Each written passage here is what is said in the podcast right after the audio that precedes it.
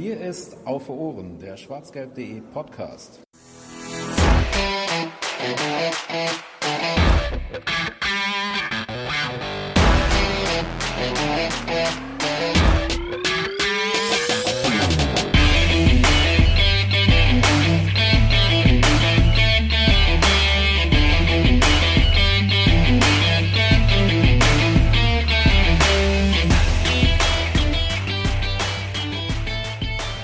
Gegen Gladbach läuft's, gegen den Rest noch nicht so ganz. So könnte man die Spiele seit der Länderspielpause zusammenfassen. Und ähm, damit Hallo und auch Tschüss, denn das reicht ja eigentlich für die 64. Ausgabe von Auf Ohren.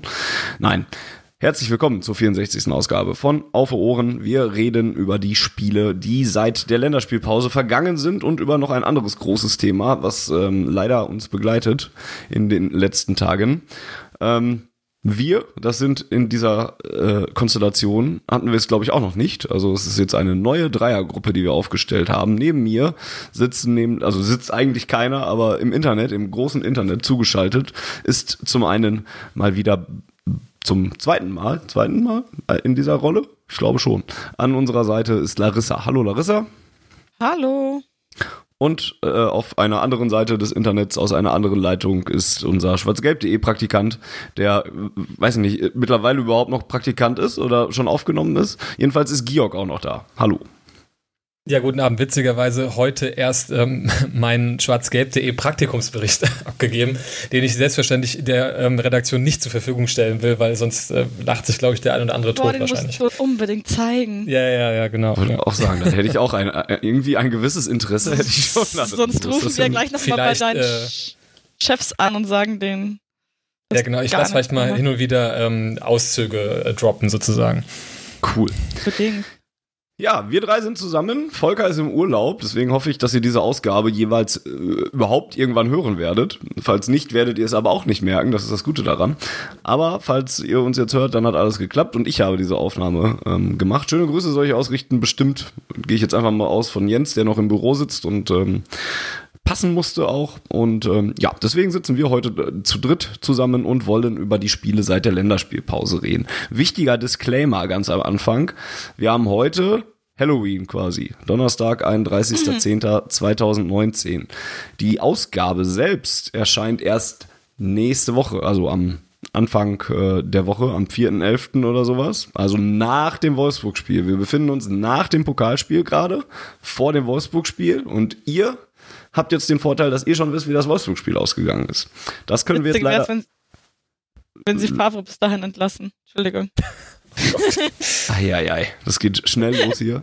ähm, also falls, falls äh, ihr euch wundert, warum wir das Wolfsburg-Spiel auslassen, das ist der Grund, ähm, wir kommen aus der Vergangenheit und wissen noch nicht, was in der Zukunft passiert, quasi.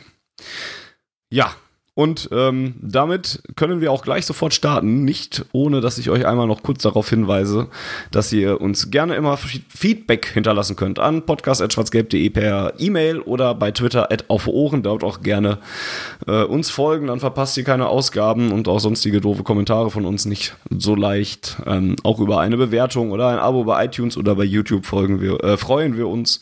Und äh, noch mehr würden wir uns freuen, wenn ihr schwarzgelb.de nach euren finanziellen Möglichkeiten ein wenig unterstützen würdet. Auf äh, www.schwarzgelb.de slash unterstützen mit UE findet ihr alle Informationen, wie das geht und dann ähm, wird euch relativ schnell geholfen, was ähm, kleine Unterstützung angeht, die schon von für kleine Be- Eurobeträge, wo ihr euch sonst beim großen Kaffeehändler vielleicht eine Sojalatte kaufen könnt oder sowas. Ähm, die könnt ihr auch gerne bei schwarzgelb.de lassen und uns damit helfen, dass ich mir ein LAN-Kabel kaufe und deswegen bessere Verbindungen habe, hoffentlich mittlerweile. Ähm, oder dass wir einfach die Serverkosten von schwarzgelb.de be be bestellen oder dass Larissa ein Headset hat und mitreden kann mit uns und so weiter. Das macht ihr alles möglich, wenn ihr uns ein bisschen unterstützt. Das Ganze geht dann auf Steady zum Beispiel. Wie gesagt, alles unter schwarzgelb.de slash unterstützen. Jo, und damit gehen wir dann noch rein in die Ausgabe. Ähm, nicht mit dem Sportlichen, leider. Denn ähm, die vier Spiele, die wir zu besprechen haben, also es sind zweimal Mönchengladbach, einmal Bundesliga, einmal Pokal. Dann haben wir ein Champions League-Spiel gegen Inter Mailand und das Derby.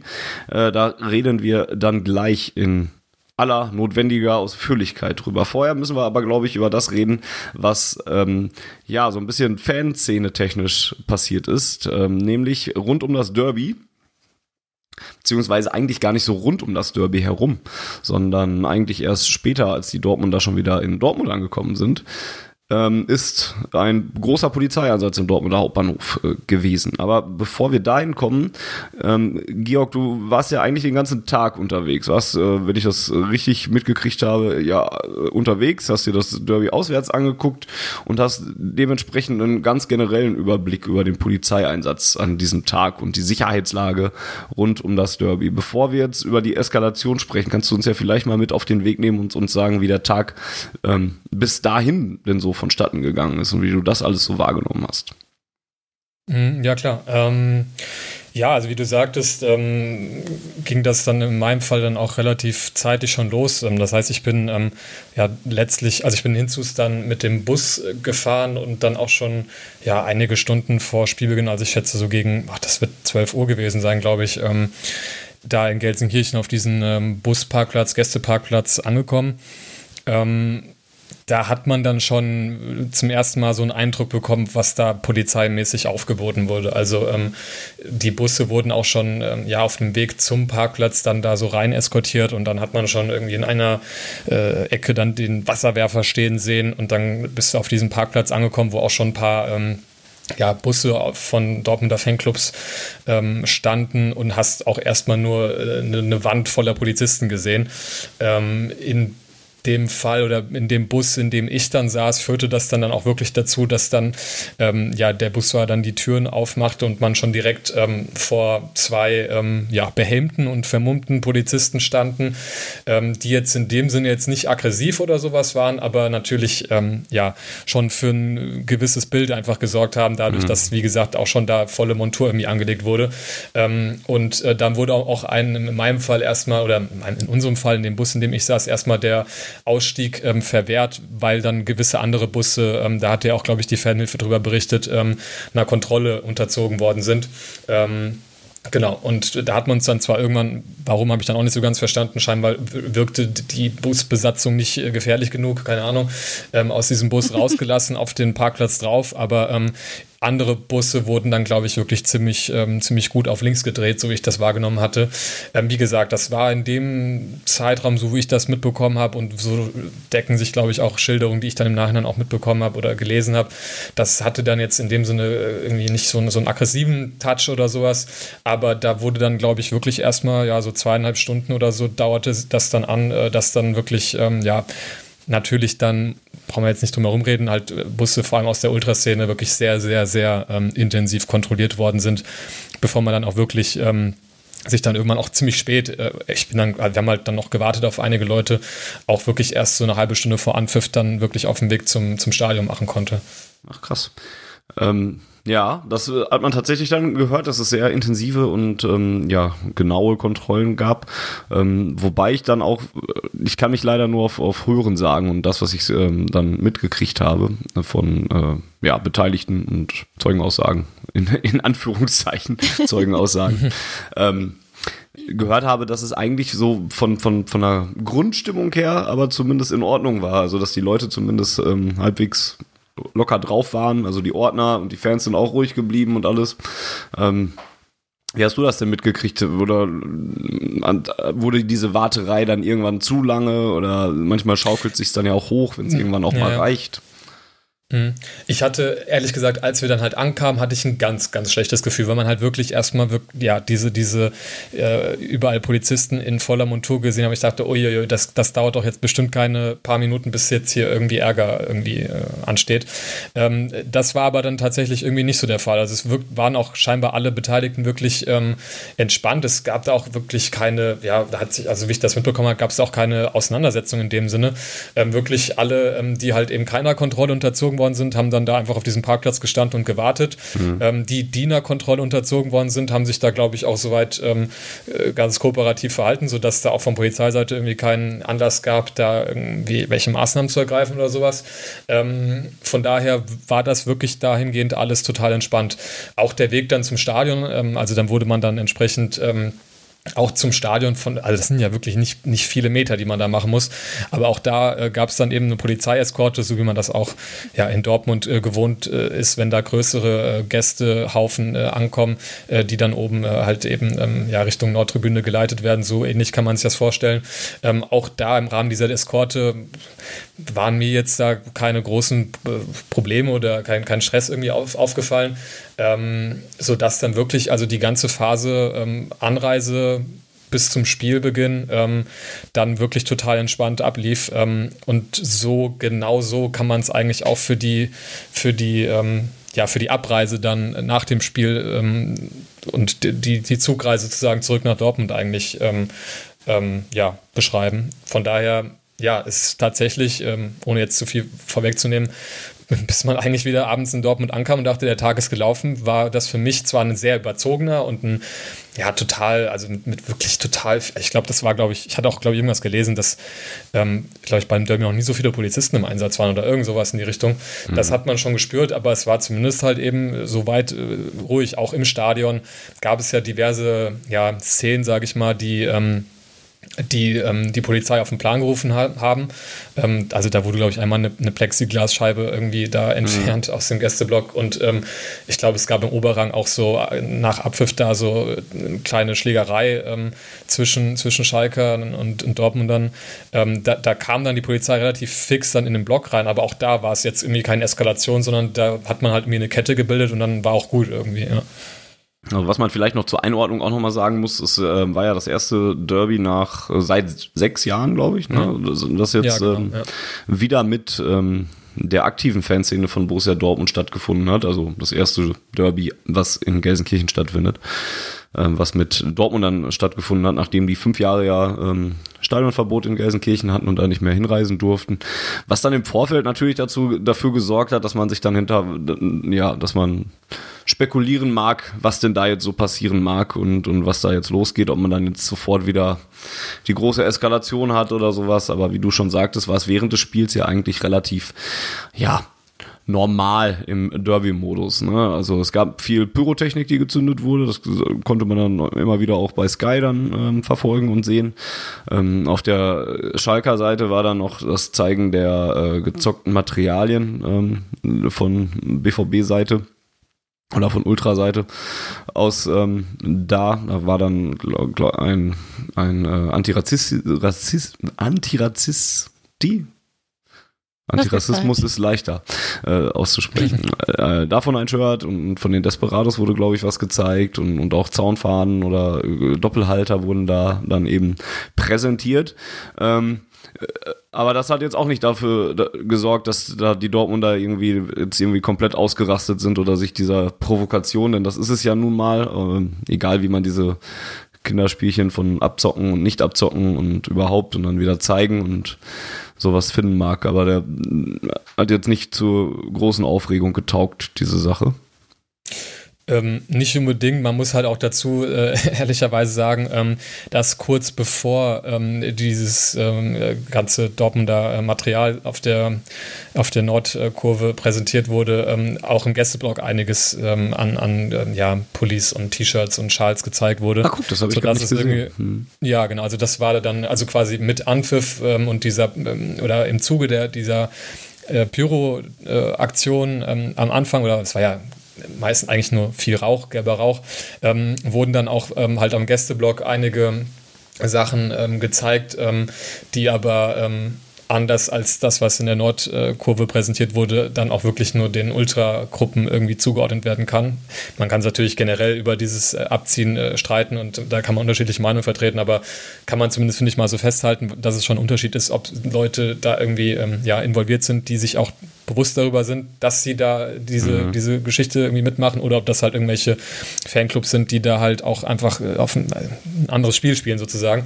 Aber dann, ähm, genau, nachdem dann im Gästeblock Sachen gezeigt worden sind, wurde dann eben dieses, ähm, ja, diese Südtribüne-Fahne äh, sozusagen hochgezogen oder diese, ja, dieses, diese Blockfahne, die die ja gemalt haben und unter dieser Blockfahne kam dann im Gegenzug dann eben ganz viel Materialien. Und auch wie du, also weil du fragtest, ob das dann sozusagen für, ähm, ja, nochmal so ein ja, so eine Eskalation oder sowas gesorgt hatte. Das war nämlich dann nämlich genau nicht der Fall, weil es erst so ein bisschen war, hahaha, hier, wir haben Sachen präsentiert und dann kam halt die so direkt die Retourkutsche und dann habe ich den Eindruck, da waren beide Seiten so ein bisschen, ja, okay, hm, ja, also nicht so, dass eine, ein, in Anführungsstrichen auf diesem Level ein Gewinner sozusagen hervorgegangen ist, der dann irgendwie besonders Grund hatte, sich dann äh, nochmal irgendwie besonders äh, auszurasten. Von daher, da gab es natürlich etwas verstärkt Pöbelgesänge oder so, aber jetzt nicht, dass dann im Zuge dessen irgendwie jetzt, äh, weiß ich nicht, Leute den Block verlassen haben oder, oder sonst was für Aktionen nochmal gestartet wurden. Das wurde dann irgendwie so ein bisschen hingenommen von beiden Seiten. Okay, guck, habe ich auch noch was gelernt, dass äh, da Schalker-Materialien gezeigt wurden, habe ich tatsächlich irgendwie nicht mitgekriegt. Ist an mir vorbeigegangen. Ja, und dann hattest du ja gerade schon Bitte, Larissa? Nix, red weiter. Ach so. Ich wollte dir nur zustimmen, dass das an mir auch vorbeigegangen ist. Gut. Dann Der große ich, Krawallbericht vorher, genau. Ja. Bin ich beruhigt. Ja, und äh, dann hast du ja gerade schon angefangen, eigentlich war die Rückreise dann auch nochmal, äh, ja, relativ normal erstmal und auch das Derby selbst hat jetzt gar nicht so viel angeboten, um da jetzt noch irgendwie für besondere Stimmung zu sorgen auf beiden Seiten. Das war ähm, die perfekte Überleitung fürs Sportliche tatsächlich. Ja, leider. Ja, ja äh, sportlich wird's ja auch. Ja, ja, stimmt, ja, auch irgendwie, genau. Ähm, ich würde mal vorschlagen, dass ich versuche, die, die Fakten oder die, ja, Fakten ist ja auch schon wieder schwierig. Das, was, was passiert sein soll oder das, was teilweise zu sehen ist, ähm, zu wieder, wiederzugeben. Und du warst dann ähm, Augenzeuge und kannst das dann vielleicht noch ein bisschen ähm, mit deinen eigenen ähm, Beobachtungen garnieren. Mhm. Also die Dortmunder ja. sind irgendwann angekommen mit einem Sonderzug aus Gelsenkirchen und dann wieder in Dortmund eingefahren und ähm, sind dann eben in Dortmund im Hauptbahnhof angekommen, wo dann aus irgendwelchen Gründen auch immer ein äh, eine arme blaue Seele sich verirrt hatte und durch den Hauptbahnhof spazierte. Auch deutlich erkennbar als blauer. Und ähm, ja, der war dann aber auch nicht so, dass er sich schnell davon gestohlen hat, sondern hat dann eben provoziert. Und so haben sich beide Seiten eben erstmal äh, gegenseitig ähm, begrüßt und beschnuppert. Ähm, und so wie ich das verstanden habe, gab es dann wohl von der Seite des Blauen aus dann sogar auch eine Spuckattacke in Richtung ähm, der Dortmunder. Wenn ich was komplett Abstruses sage, geh bitte dazwischen, dann brauche ich das nicht weitermachen. Mhm, ja, klar, ja ähm, die daraufhin dann aber natürlich nicht so äh, gut reagierten, waren ja auch schließlich in deutlicher Überzahl und ja, dann äh, rief das dann eben die Polizei auf den Plan, die dann meinten, also verständlicherweise, die dann natürlich den einen Blauen da irgendwie schützen wollten, aber das eben komplett verhältnis, äh, verhältnislos getan haben und dann eben dazwischen gegangen sind. Und ja, es gibt ähm, ein Video auf Twitter oder, oder ich glaube, es gibt wahrscheinlich sogar mehrere Videos, ich habe nicht ganz viele davon gesehen, ähm, aber da sieht man dann eben die Polizeiaktionen gegen Fans, die dann aus dem ähm, Hauptbahnhof geräumt wurden quasi und die wurden dann, glaube ich, aus dem Haupteingang hinaus ähm, ich versuche das gerade so. Befördert. Ja. ja, genau, ich versuche befördert. Ich versuche das gerade erstmal noch recht diplomatisch auszudrücken. Ähm, allerdings, wie gesagt, es gibt ein Video, wo dann ein äh, BVB-Fan auf dem Boden liegt und der dann noch vom Polizistenseite äh, draufgetreten wird und er quasi aus dem Bahnhof getreten wird, dann wohl eher.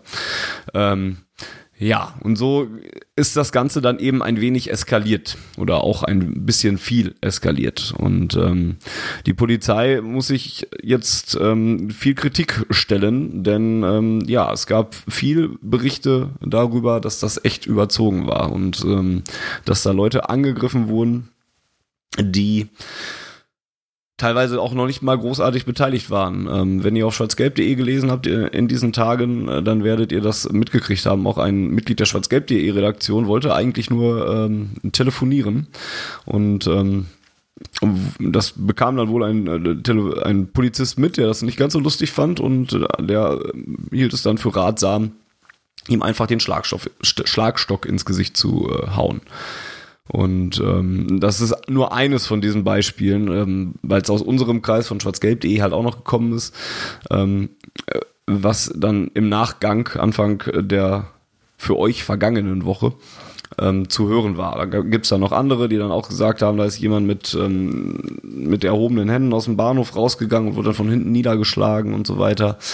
Es gibt wohl mehrere Fälle von Fans, die sich ähm, über deutliche Polizeigewalt beschwert haben und über deutliche Wunden nachher dann auch klagten und den Arzt aufgesucht haben. Äh, der schwarz-gelb.de Redakteur, von dem ich gerade sprach, der musste äh, ins Krankenhaus, der musste operiert werden noch ähm, am darauf folgenden Tag, ist mittlerweile und äh, damit senden wir gute Besserungswünsche. auch aus. Ist mittlerweile wieder zu Hause. Ähm, ja, aber ich glaube, das ist so die, die große ähm, Lage, wie es sich dann eben dargestellt hat. Diese Provokationen von beiden Seiten aus sicherlich und dann eben die Überzeugung der Polizei, ähm, die dann eben da reingegangen ist und dann auch Pfefferspray auch, habe ich noch vergessen, eingesetzt hat in der Bahnhofsvorhalle, um die da alle rauszukriegen. Ähm, wo hast du dich denn aufgehalten und, und wie, wie hast du das alles mitgekriegt und ja, was hast du so gesehen dazu? Mm, ja, ist natürlich, das, das will ich gleich vorwegnehmen. Ähm, wer so, so ansatzweise in solchen Situationen sich schon mal befunden hat, der weiß natürlich, dass das unglaublich ähm, ja, chaotisch dann stellenweise auch Klar, ist. Von ja. daher ist das natürlich immer nur de der kleine Ausschnitt in Anführungsstrichen, den man selbst mitbekommen hat. Aber zumindest ähm, schon e-, einige Sachen habe ich dann schon äh, gesehen, die, ähm, die halt für diesen Einsatz äh, dann, was den Auslöser angeht oder auch dann den, den, den späteren Verlauf irgendwie zentral sind, weil, ähm, ja, wie du sagtest, äh, ent, entzündete sich das ja äh, offenbar an ähm, ja, diesem einzelnen Blauen, der da durch den Dortmunder Hauptbahnhof spaziert ist, den ich auch selbst gesehen habe, weil es auch ähm, ja, schwer war, ihn nicht zu sehen, wenn man halt äh, nach einem Derby in Dortmund irgendwie der ganze Bahnhof voller Dortmunder Fans dann ähm, eine, ja, wie du sagtest, so eine traurige Seele da äh, durch den Bahnhof spazieren sieht, der aber wirklich äh, volle Montur, Montur von Schal, Trikot, ich glaube, er hatte sogar noch so eine Choreofahne in der Hand, also ist total absurd. Ähm, und auch da natürlich, ähm, wir hatten das auch schon mal bei diesem Union-Thema damals, man kann natürlich sagen, ja, wie kann das denn sein, dass das einen so provoziert, dass es da eine Auseinandersetzung geben muss? Kann man so sehen. Aber wenn man halt eben, äh, so wie die Polizei das den Tag über gemacht hat, ähm, so krass auf Fantrennung setzt, dass du in Gelsenkirchen am Hauptbahnhof äh, sogar Sichtschutzwände aufbaust, damit du noch nicht mal per Sichtkontakt konfrontiert wirst mit äh, Gelsenkirchener Fans, dann kann man sich schon fragen, wie das sein kann, dass ähm, die Polizei Polizeieinheit, die dann da uns quasi in, in Empfang genommen hat, ähm, diesen einzelnen Fan nicht gesehen haben soll oder sich zumindest nicht darüber hätte Gedanken machen können, dass das vielleicht nicht die günstigste Situation ist, wenn jetzt dann die Dortmunder Fanszene ankommt, dass da jetzt so eine Einzelperson da durch den Hauptbahnhof spaziert. Ähm, und wie gesagt, also den hat man so deutlich erkannt und er lief da halt durch diesen ja, Tunnel, wo dann die ganzen, ähm, ja, so die ganzen äh, Bäckereistände und so ein Kram da sind. Also das kann nicht sein, dass sie den nicht gesehen haben. Und ähm, der hat dann, ähm, man hat schon dieses provokante Auftreten so ein bisschen gesehen, aber ich bin halt einfach dann an dem vorbeigelaufen sozusagen. Und ähm, was so diesen, diesen ersten Einsatz der Polizei angeht, ähm, das ist mir dann schon extrem aufgefallen, weil man hört dann natürlich erstmal nur irgendwie so ein Geschrei und dann blicke ich rüber und ähm, habe dann dementsprechend nicht gesehen, was jetzt da für eine Auseinandersetzung zwischen den Dortmundern und diesem einen Fan dann waren. Aber was ich aber gesehen habe, ist, dass das erste polizeiliche Einschreiten darin bestand, dass sie mit Faustschlägen Leute gegen den Kopf geschlagen haben.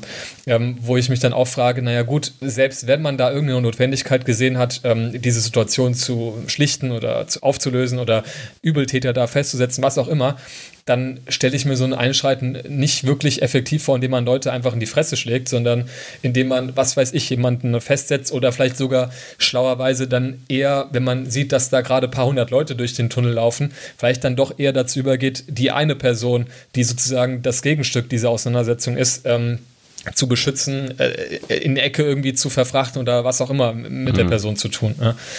Ähm, ja, also das war halt dann so schon der Punkt, wo ich dachte, oh je, wenn man halt so schon in die Situation reingeht, ähm, dass da halt ja weniger im Vordergrund stand, ja, irgendwie für Sicherheit zu sorgen, sondern dass da einige scheinbar, ja, weiß ich nicht, was für, für einen Film irgendwie ausleben wollten.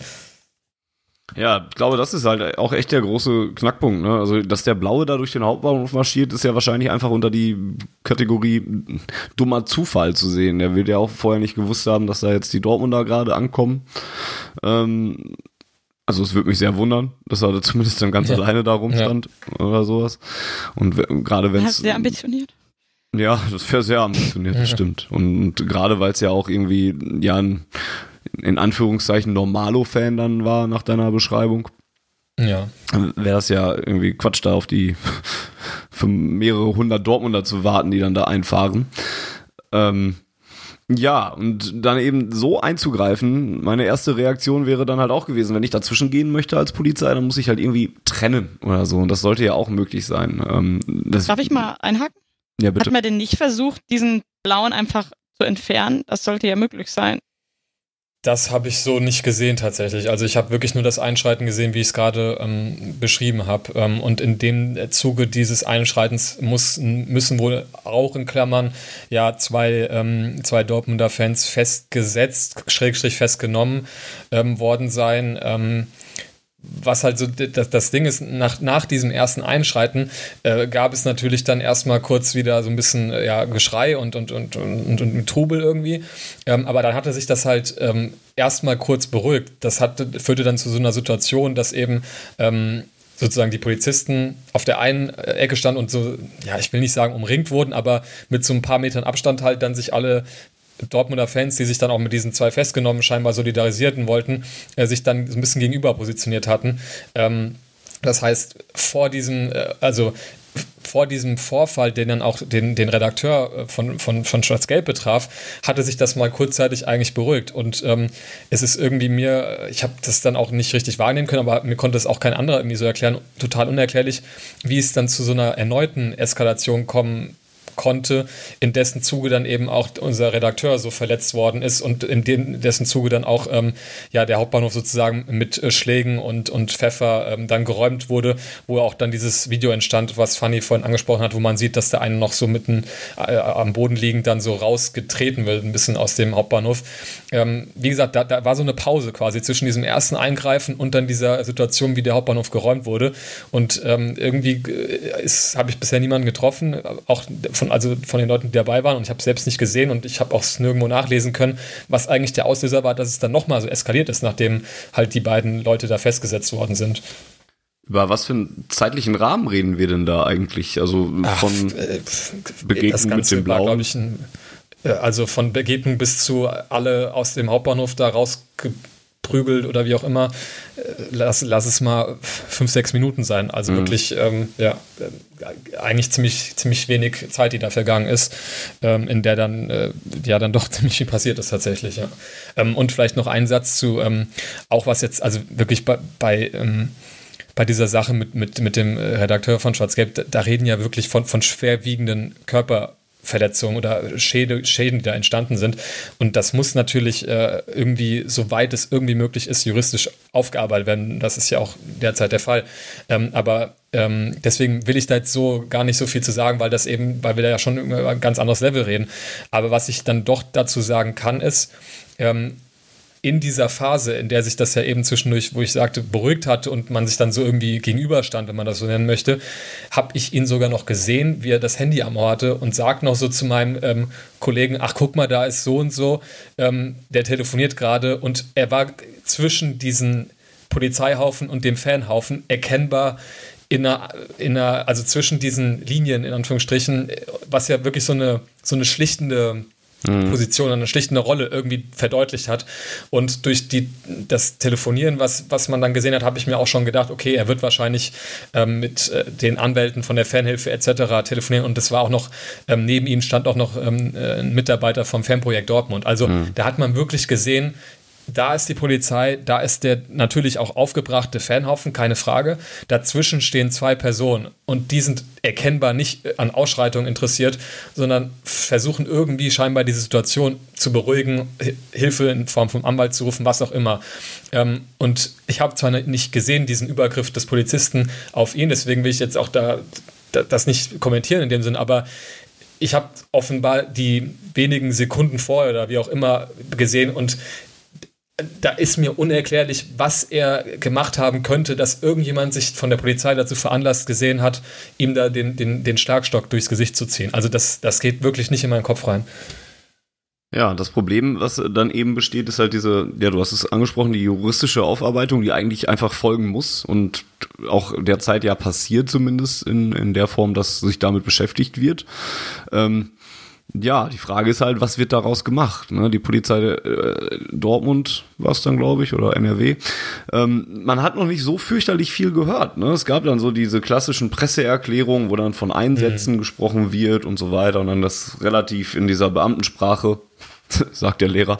Ähm, äh, dann deut aufgelöst wird und kommentiert wird und so weiter. Ähm, dann hieß es, glaube ich, äh, dass man diese Überwachungsbilder vom Hauptbahnhof dann ähm, auch an die Justiz übergeben möchte, was aber erst irgendwie bis nächsten Montag, glaube ich, also bis zu dem Zeitpunkt, an dem die Hörer diese Ausgabe dann auch hören, passieren soll. Wobei man sich fragt, was soll denn eine Woche lang mit diesen Aufnahmen erst passieren? Ähm, lässt also auch schon wieder Fragen offen, das Ganze.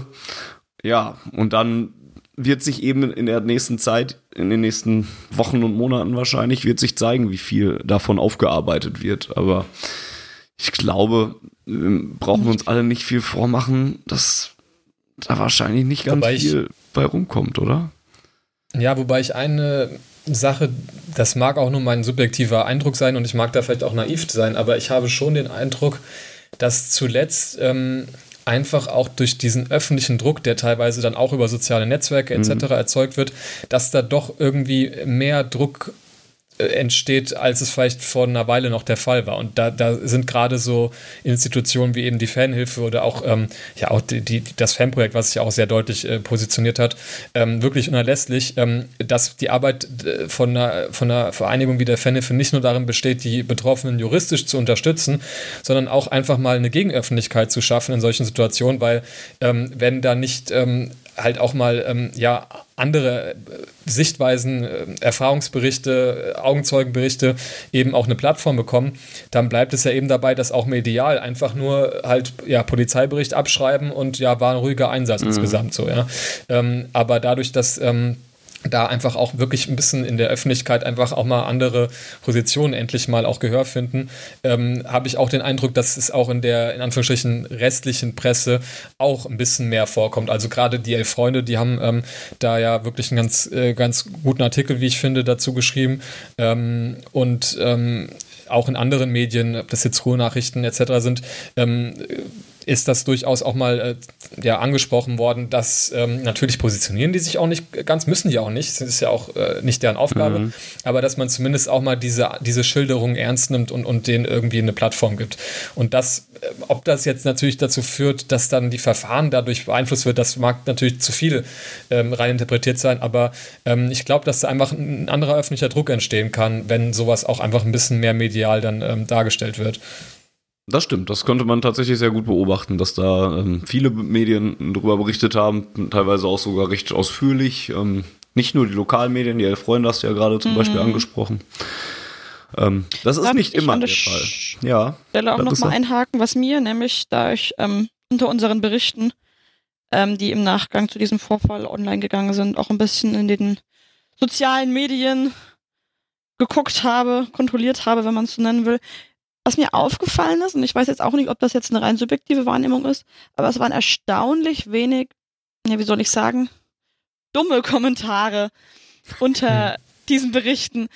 So üblicherweise, wenn man sowas schreibt zur Fanhilfe, zur Polizei etc., ist ja der Tonus schon immer sehr, naja, die verdienen das, naja, wenn man nichts macht, passiert einem auch nichts, etc., etc. Und das ist mir jetzt unter bei diesem Vorfall kaum aufgefallen. Also auf Twitter meine ich gar nicht. Auf Facebook auch sehr wenig. Wo man sich jetzt nicht drum treiben sollte, sind so die Kommentarspalten der klassischen Medien. Aber mit denen haben wir ja nichts zu tun. Und ich weiß nicht, ob das jetzt für die Schwere dieses Vorfalls spricht, weil es einfach nochmal ein anderes Niveau ist, sage ich mal. So eine doppelte Kieferverletzung, Fraktur oder ob tatsächlich das Bild in der Öffentlichkeit langsam sich so ein bisschen tatsächlich verschiebt. Dass nicht alles, was die Polizei ja. da veranstaltet, total geil ist. Ich glaube, man muss äh, ähm, so in Anführungsstrichen optimistisch, wie ich jetzt gerade bezüglich dieser Berichterstattung war, vielleicht mag das jetzt wieder ein bisschen zu pessimistisch sein, aber ich habe da wieder so ein bisschen die Befürchtung oder ich würde sagen, es hat jetzt vielleicht auch ein bisschen was damit zu tun, dass es äh, ein, ein Opfer war, was aus der Schwarz-Gelb-Redaktion stammt, muss man, glaube ich, mal so ehrlich sagen. Ja, das ähm, natürlich. Ich glaube, wenn da jetzt äh, stehen würde, ähm, Ultras Gruppe X mhm. ähm, und dann haben die Leute vielleicht, ja, und die haben aber doch noch vormittags irgendwie Pyrotechnik gezündet und irgendwelche äh, Schals präsentiert. Wenn das so der, der äh, Subtext wäre bezüglich der, der Person, um die es da geht, ich glaube, dann ähm, dann wäre auch nochmal die Wahrnehmung eine andere, weil dann, wie du sagtest, dann kommt ja wirklich so mal diese, dieser Unfug Gab's mit auch. rein. Also, ähm, genau, ja, dann halt so, ja, und, äh, ja, die brauchen ja nicht sich beschweren, wenn sie vorher Unfug machen, dass sie abends auf die Fresse kriegen. So. Nee, nee, das ist nämlich echt schön gewesen. Das ist halt, ja. Nein, aber wirklich halt der Tonus, ähm, die Ultras brauchen sich ja nicht wundern, bei ihren Kinderspielchen hm, gegenseitig ja. Sachen zocken und so, dass dann das so schnell eskaliert, wo ich mir halt denke, yo, was hast du für ein Rechtsverständnis? Ja, und das muss man auch nochmal ganz klar sagen. Selbst wenn wir darüber reden würden, dass ähm, unser, angenommen jetzt, unser, müssen jetzt nicht unseren Redakteur nehmen, jemand, ähm, äh, dem widerfährt genau das, was jetzt da passiert ist, mal angenommen, der hätte sich in irgendeiner Art und Weise selbst nur geringfügig zeitlich vorgeschaltet schlecht verhalten hätte, selbst wenn er dem, dem, dem Blauen da eine Ohrfeige gegeben hat oder sowas, das ist halt kein verhältnismäßiges Einschreiten, mhm. wenn ich dann mit der Polizei äh, als Polizist dann da hingehe und, und den so schwer verletze. Also, äh, das wie ist gesagt, ja auch das, nicht das die Aufgabe der Polizei. Genau. Ja. Also, wir leben genau. in einem ja. Staat mit Gewaltenteilung und da ja. ist jetzt meiner Meinung oder meines Wissens nach die Polizei nicht dafür zuständig, sich zu überlegen, welches Strafmaß denn angemessen ist. Ja, und äh, ich, ich lasse ungern jetzt äh, den Juristen irgendwie äh, raushängen, aber selbst als, wenn ich als Privat Privatperson von jemandem äh, angegriffen werde, heißt das nicht, dass das für mich ein Freifahrtschein ist, den irgendwie äh, bis zur Unkenntlichkeit irgendwie zu bearbeiten. Ähm. Auch das hat natürlich alles seine Grenzen, wenn man das so aus äh, Notwehrgesichtspunkten betrachtet. Und umso mehr natürlich die Polizei mit dem Gewaltmonopol, dass sie natürlich auch nicht ähm, bei irgendwelchen Vorkommnissen dann äh, da, da so über die Stränge schlagen kann. Von daher alle Kommentare, die da in die Richtung gehen, das irgendwie relativieren zu wollen, damit was vermeintlich jemand gemacht oder vorher nicht gemacht haben, verkennt halt völlig, dass unter gar keinen Umständen so ein Einschreiten gerechtfertigt ist. Also das ist ja, das ist äh, völliger Irrsinn, das ähm, ja, so, zu, so konstruieren zu wollen. Ja, ähm, ja, ich glaube, damit ist das meiste gesagt. Also viel Verständnis gibt es einfach nicht. Ich glaube, sehe das ähnlich wie Georg, dass, dass es einfach viel Öffentlichkeit gibt mittlerweile dafür und hoffe, dass die tatsächlich ein bisschen was bringt. Mein, mein Glaube daran ist ein bisschen geringer. Ähm, vor allen Dingen, weil ich jetzt, also was, was irgendwie den Polizisten oder die Polizisten, die da jetzt einzeln als Einzelpersonen übergriffig wurden oder ähm, übermotiviert gehandelt haben, sag ich mal vorsichtig.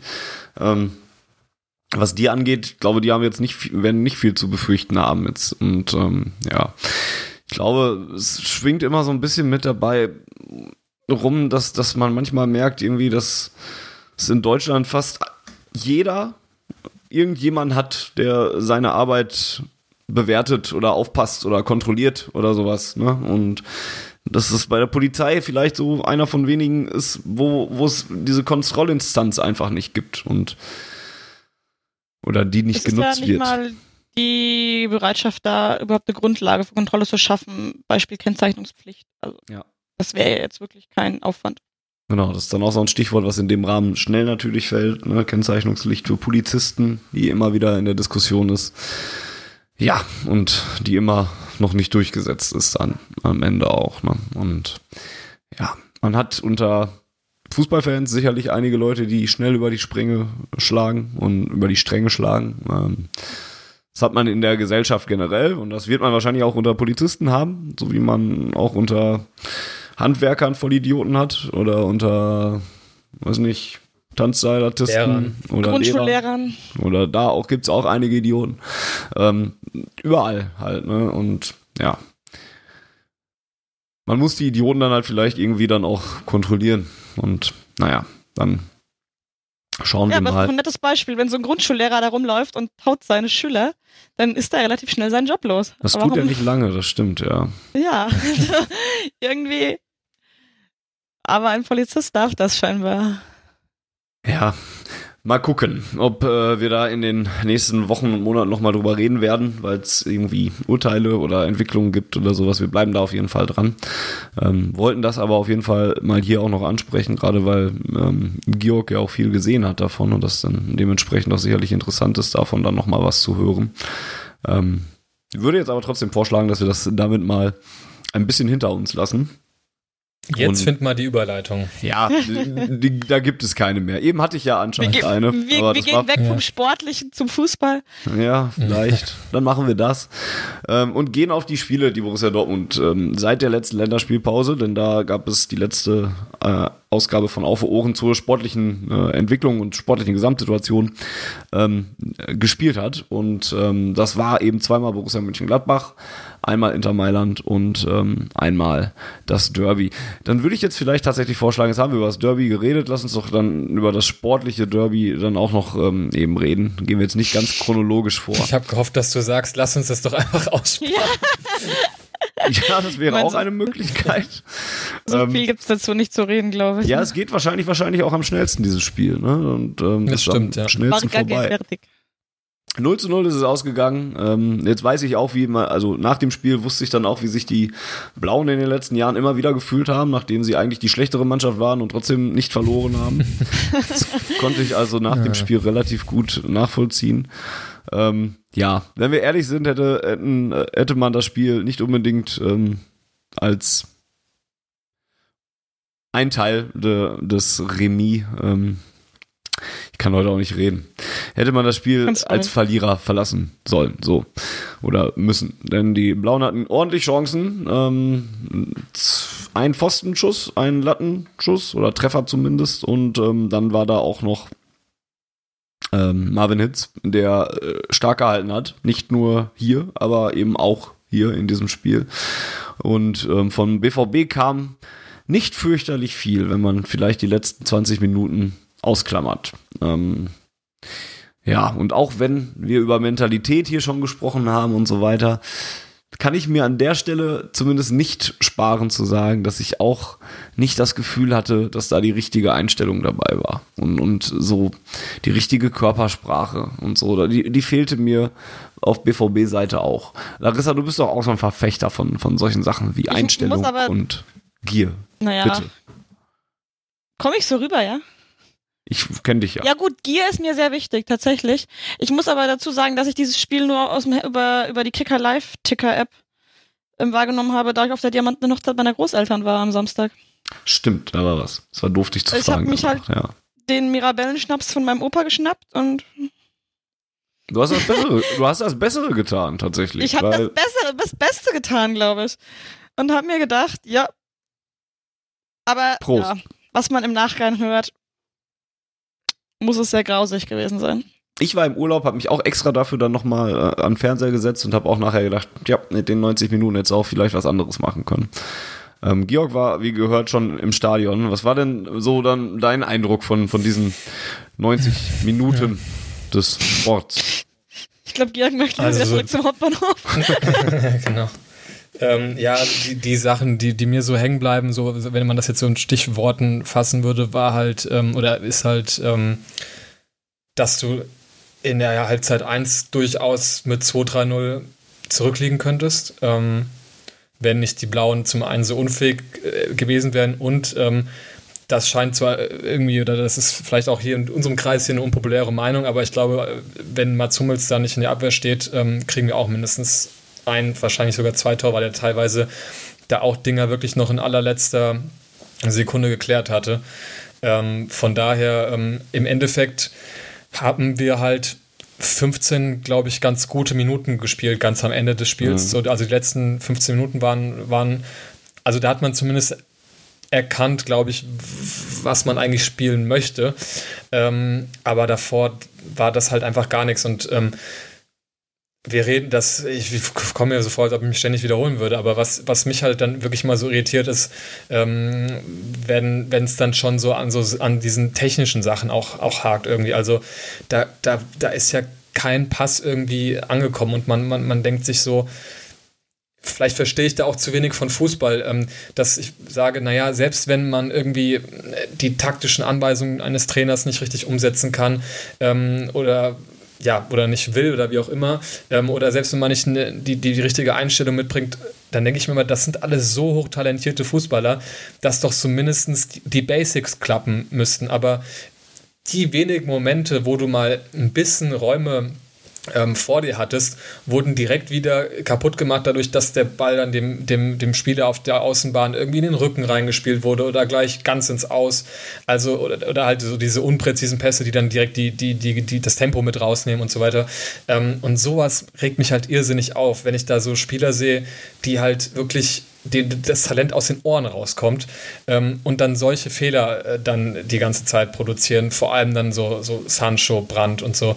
Ähm, das ging halt nicht in meinen Kopf rein. Was, also ist das dann einfach nur Formschwäche? Ähm, keine Ahnung, weil, weil dass so Sachen dann irgendwie nicht funktionieren, ist schon echt irgendwie bedenklich. Ähm, ja, und wie ich sagte, dann hast du halt am Ende irgendwie nochmal ähm, 15 ganz gute Minuten. Ähm, musst wahrscheinlich äh, froh sein, dass du ähm, kein, kein Handelfmeter noch kriegst. Ähm, ja, und, und so geht das dann 0-0 aus. Und ich glaube, ähm, ich hatte vorhin nochmal den, den Spielbericht gelesen, ähm, das stimmt tatsächlich, dass es nach dem Spiel wirklich erstmal so ein bisschen still wurde im Stadion, weil keiner so richtig wusste, was sollen wir jetzt damit anfangen. Ja? Bei uns war es wahrscheinlich so ein Mix aus, ähm, wir sind da mit einer anderen Erwartung reingegangen und konnten aber am Ende froh sein, dass es dann doch nur unschädend war und wir nicht irgendwie da richtig die Reise bekommen haben. Ähm, und die Blauen dann wahrscheinlich, ähm, ja, die haben vielleicht nicht so viel erwartet vor dem Spiel und waren dann umso enttäuschter, dass sie dann nicht noch mehr retten, raus, äh, also rausgeholt haben, als das, was da möglich war. Und so war es echt eine etwas komische Stimmung dann nach Abpfiff. Weil ich bei Twitter da auch schon das Gefühl hatte, dass die, also das, da, da habe ich viele stolze Schalker-Fans gesehen, äh, gelesen, die dann gesagt haben, jetzt haben wir die Dortmunder an die Wand gespielt und schade, dass wir uns nicht belohnt haben oder sowas. Also die waren schon mhm. dann noch eher stolz auf diese Leistung. Ich glaub, ja, ich glaube so, wenn du da mit, mit ein bisschen Distanz drauf zurückkommst, ist das ja auch berechtigt von deren Seite aus. Ja, irgendwo schon. Ich verstehe auf jeden Fall, wo das herkommt. Ähm, ja. Äh, ja. die können das Spiel absolut gewinnen. Ne? Und ähm, mhm. hinten heraus fehlten bei denen dann die Kräfte. Ähm, dann, dann mhm. merkte man in den Interviews ja auch nach dem Spiel dann, dass wohl so ein bisschen auch der Plan, also nicht der Plan war, aber dass man das auf Dortmunder Seite dann noch erwartet hat, dass man zumindest hinten heraus dann noch mal ein bisschen äh, das Ruder an sich reißen kann, ohne dass da jetzt richtig viele Chancen bei rumgekommen oder überhaupt Chancen bei rumgekommen sind. Ähm, also ist jetzt nicht so, dass wir jetzt irgendwie dann auch äh, kurz vor Schluss dann noch ähm, nah dran gewesen wären, das Spiel jetzt für uns zu entscheiden oder sowas. Auch wenn Nübel dann zum Beispiel gegen ähm, Sancho dann zwei, dreimal ähm, zur Stelle sein musste. Witzig übrigens, dass Sancho der Spieler war, der überhaupt äh, gefährliche Szenen hatte, obwohl ich mich maßlos über ihn aufgeregt habe, weil der ganz mhm, ja. oft ganz überspielt war in diesem Spiel und, und einfach zu viele Dribblings gesucht hat, dann dieses eine Dribbling zu viel gemacht hat. Ähm, ähnliches galt auch für Hakimi in, dem, in, der, in der ganzen Partie. Ja, und ähm, ja, dann am Ende bist du, glaube ich, echt, also so bin ich da zumindest auch rausgegangen, immerhin nicht verloren. Und ähm, ist eigentlich schade, dass man aus einem Derby da schon so rausgeht. Ähm, Was aber auch so bedenklich ist, finde ich. Achso, sorry, nee. Ja, ich werde jetzt sonst die Elfmeterszene nochmal äh, angesprochen. Ja, klar. Ja. Die sehe ich nämlich anders als du. Ich finde, also für mich überwiegen da die Argumente gegen den Handelfmeter tatsächlich und ähm, nicht für. Ähm, Gibt es ja auch verschiedene. Ja, ich meinte das auch eher so, ja. so froh sein im Sinne von, wir haben ja schon andere Entscheidungen gesehen in so Situationen. Gut, ja. ähm, genau, also dass man da froh sein kann, dass dann halt ähm, ja die Auslegung in Anführungsstrichen der Richtung dann äh, in, unser, in unsere Richtung ausgeschlagen hat. Mhm. Ja, ein bisschen, ein bisschen diskutiert wurde die Szene ja tatsächlich. David Wagner hat ja nach dem Spiel auch gesagt, dass er sich gewünscht hätte, dass sich der Schiedsrichter das wenigstens an, anguckt. Felix Brich war übrigens Schiedsrichter. Ähm, ich fand es halt die richtige Endentscheidung, weil ähm, ich glaube, Matondo war es, der vor Hazard da noch irgendwie ähm, kurz seine Zehenspitze da dran hatte und den Ball dann nochmal mehr abgefälscht hat oder an, an den Arm geschlagen hat. Das ist sehr schwer zu erkennen, aber ich finde, es gibt eine Szene, wo man das richtig, wo man es dann doch relativ deutlich sieht. Und ja, dann ist es für mich tatsächlich eher kein Hand, kein strafbares Handspiel. Aber ich will auch nicht wissen, was ich sagen würde, wenn es auf der anderen Seite andersrum passiert. Ähm, hast du das in der Wiederholung denn gesehen, Larissa? Hast du eine Zusammenfassung Nein. gesehen von dem Spiel? Auch nicht. Schade. Ich, ich dachte, jetzt kannst du zumindest Zeitgruppenbewertungen machen. Ich habe nur mitbekommen, dass auch ein Blauer eine rote Karte hätte kriegen können. Das stimmt. Auch wenn ich jetzt schon wieder um, nicht spontan sagen könnte, wer das war. War es nicht auch Matondo? Es war auch nicht hundertprozentig eindeutig. Ja, da, es gab eine Grätsche eines Blauen. Wer war das denn? Sané? Nee. Sané, Matondo? Ich, ich, ich weiß es nicht mehr. Ich glaube wieder. Aber er, warte, ich kann ja einfach nachgucken, wer gelb gekriegt hat bei denen. Ich, ich, ich, ich Fuchs. Kutucu. Schneller. 90. Ja. Nee, das war nicht so spät, das war früher, oder? Also gelb bei, auf Schalker, ah, Sané hat in der 83. Dann war doch Sané. Sané wahrscheinlich, ne? Ja. Genau. Der ist relativ äh, rabiat eingestiegen und ähm, hat eine gelbe Karte dafür gesehen. Ja, ich, auch da wäre ich eher sogar noch mit gelb sogar noch mitgegangen. Ähm, ja, offene Sohle gegen Reus. Schon dunkelgelb war da, glaube ich, auch vertretbar. Ja, doof. So, das Derby wurde zumindest mal nicht genutzt, um so ein bisschen Luft zu gewinnen, nachdem ähm, man wenige Tage zuvor gegen Inter Mailand verloren hatte. Ähm, und ich glaube, das ist tatsächlich die richtige Lösung, jetzt über Inter Mailand zu reden und dann über den Gladbach-Doppelpack, weil es da ja auch einige Parallelen vielleicht sogar gab oder ein paar Sachen, die man ähm, zusammen besprechen kann. Vorher gab es in Italien eine 0 zu 2 Niederlage bei Inter Mailand. Und ähm. Das war, äh, Larissa sagt schon, puh, war kein gutes Spiel von äh, Borussia Dortmund. Ähm, möchtest du anfangen? Das Spiel hast du gesehen. Dann sag uns doch was, Larissa. Mm, ja, es war ja tatsächlich mal, hat Lucien Favre seine Grundidee oder seinen Grundplan umgeworfen. Ist da, meine ich, aufgetreten mit einem 3-5-3, liege ich. Warte mal. 352. 353 macht keinen Sinn. Ja. ähm, was ja auch tatsächlich fünf, äh, 20 Minuten lang ganz gut funktioniert hat. Bis dann Schulz ein bisschen gepennt hat, wenn man das so sagen möchte, ohne sich jetzt auf einen Spieler einzuschießen. Ja, und dann ging nicht mehr so viel.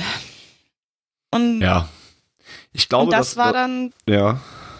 Sprich, weiter, ruhig.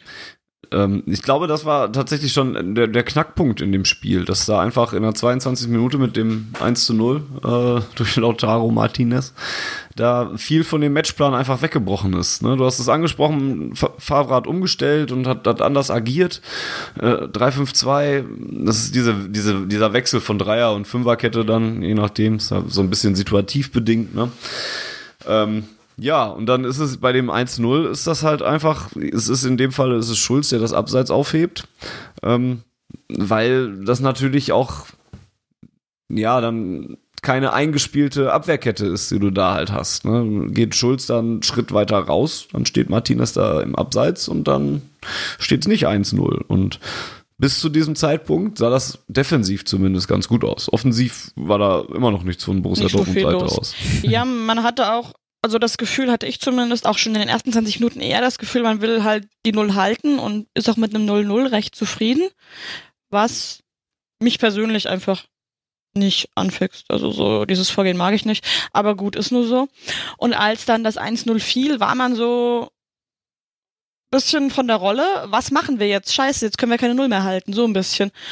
Und mir hat dann völlig irgendeine Lösung gefehlt. Also die wirkten in meinen Augen tatsächlich fast hilflos, weil überhaupt keine Idee da war, wie ändern wir das ganze Vorgehen jetzt, dass wir nicht mit einer Niederlage hier rausgehen. So dass es ja dann tatsächlich wirkte, mehr oder weniger, als würde man hier die den, den Rückstand verwalten.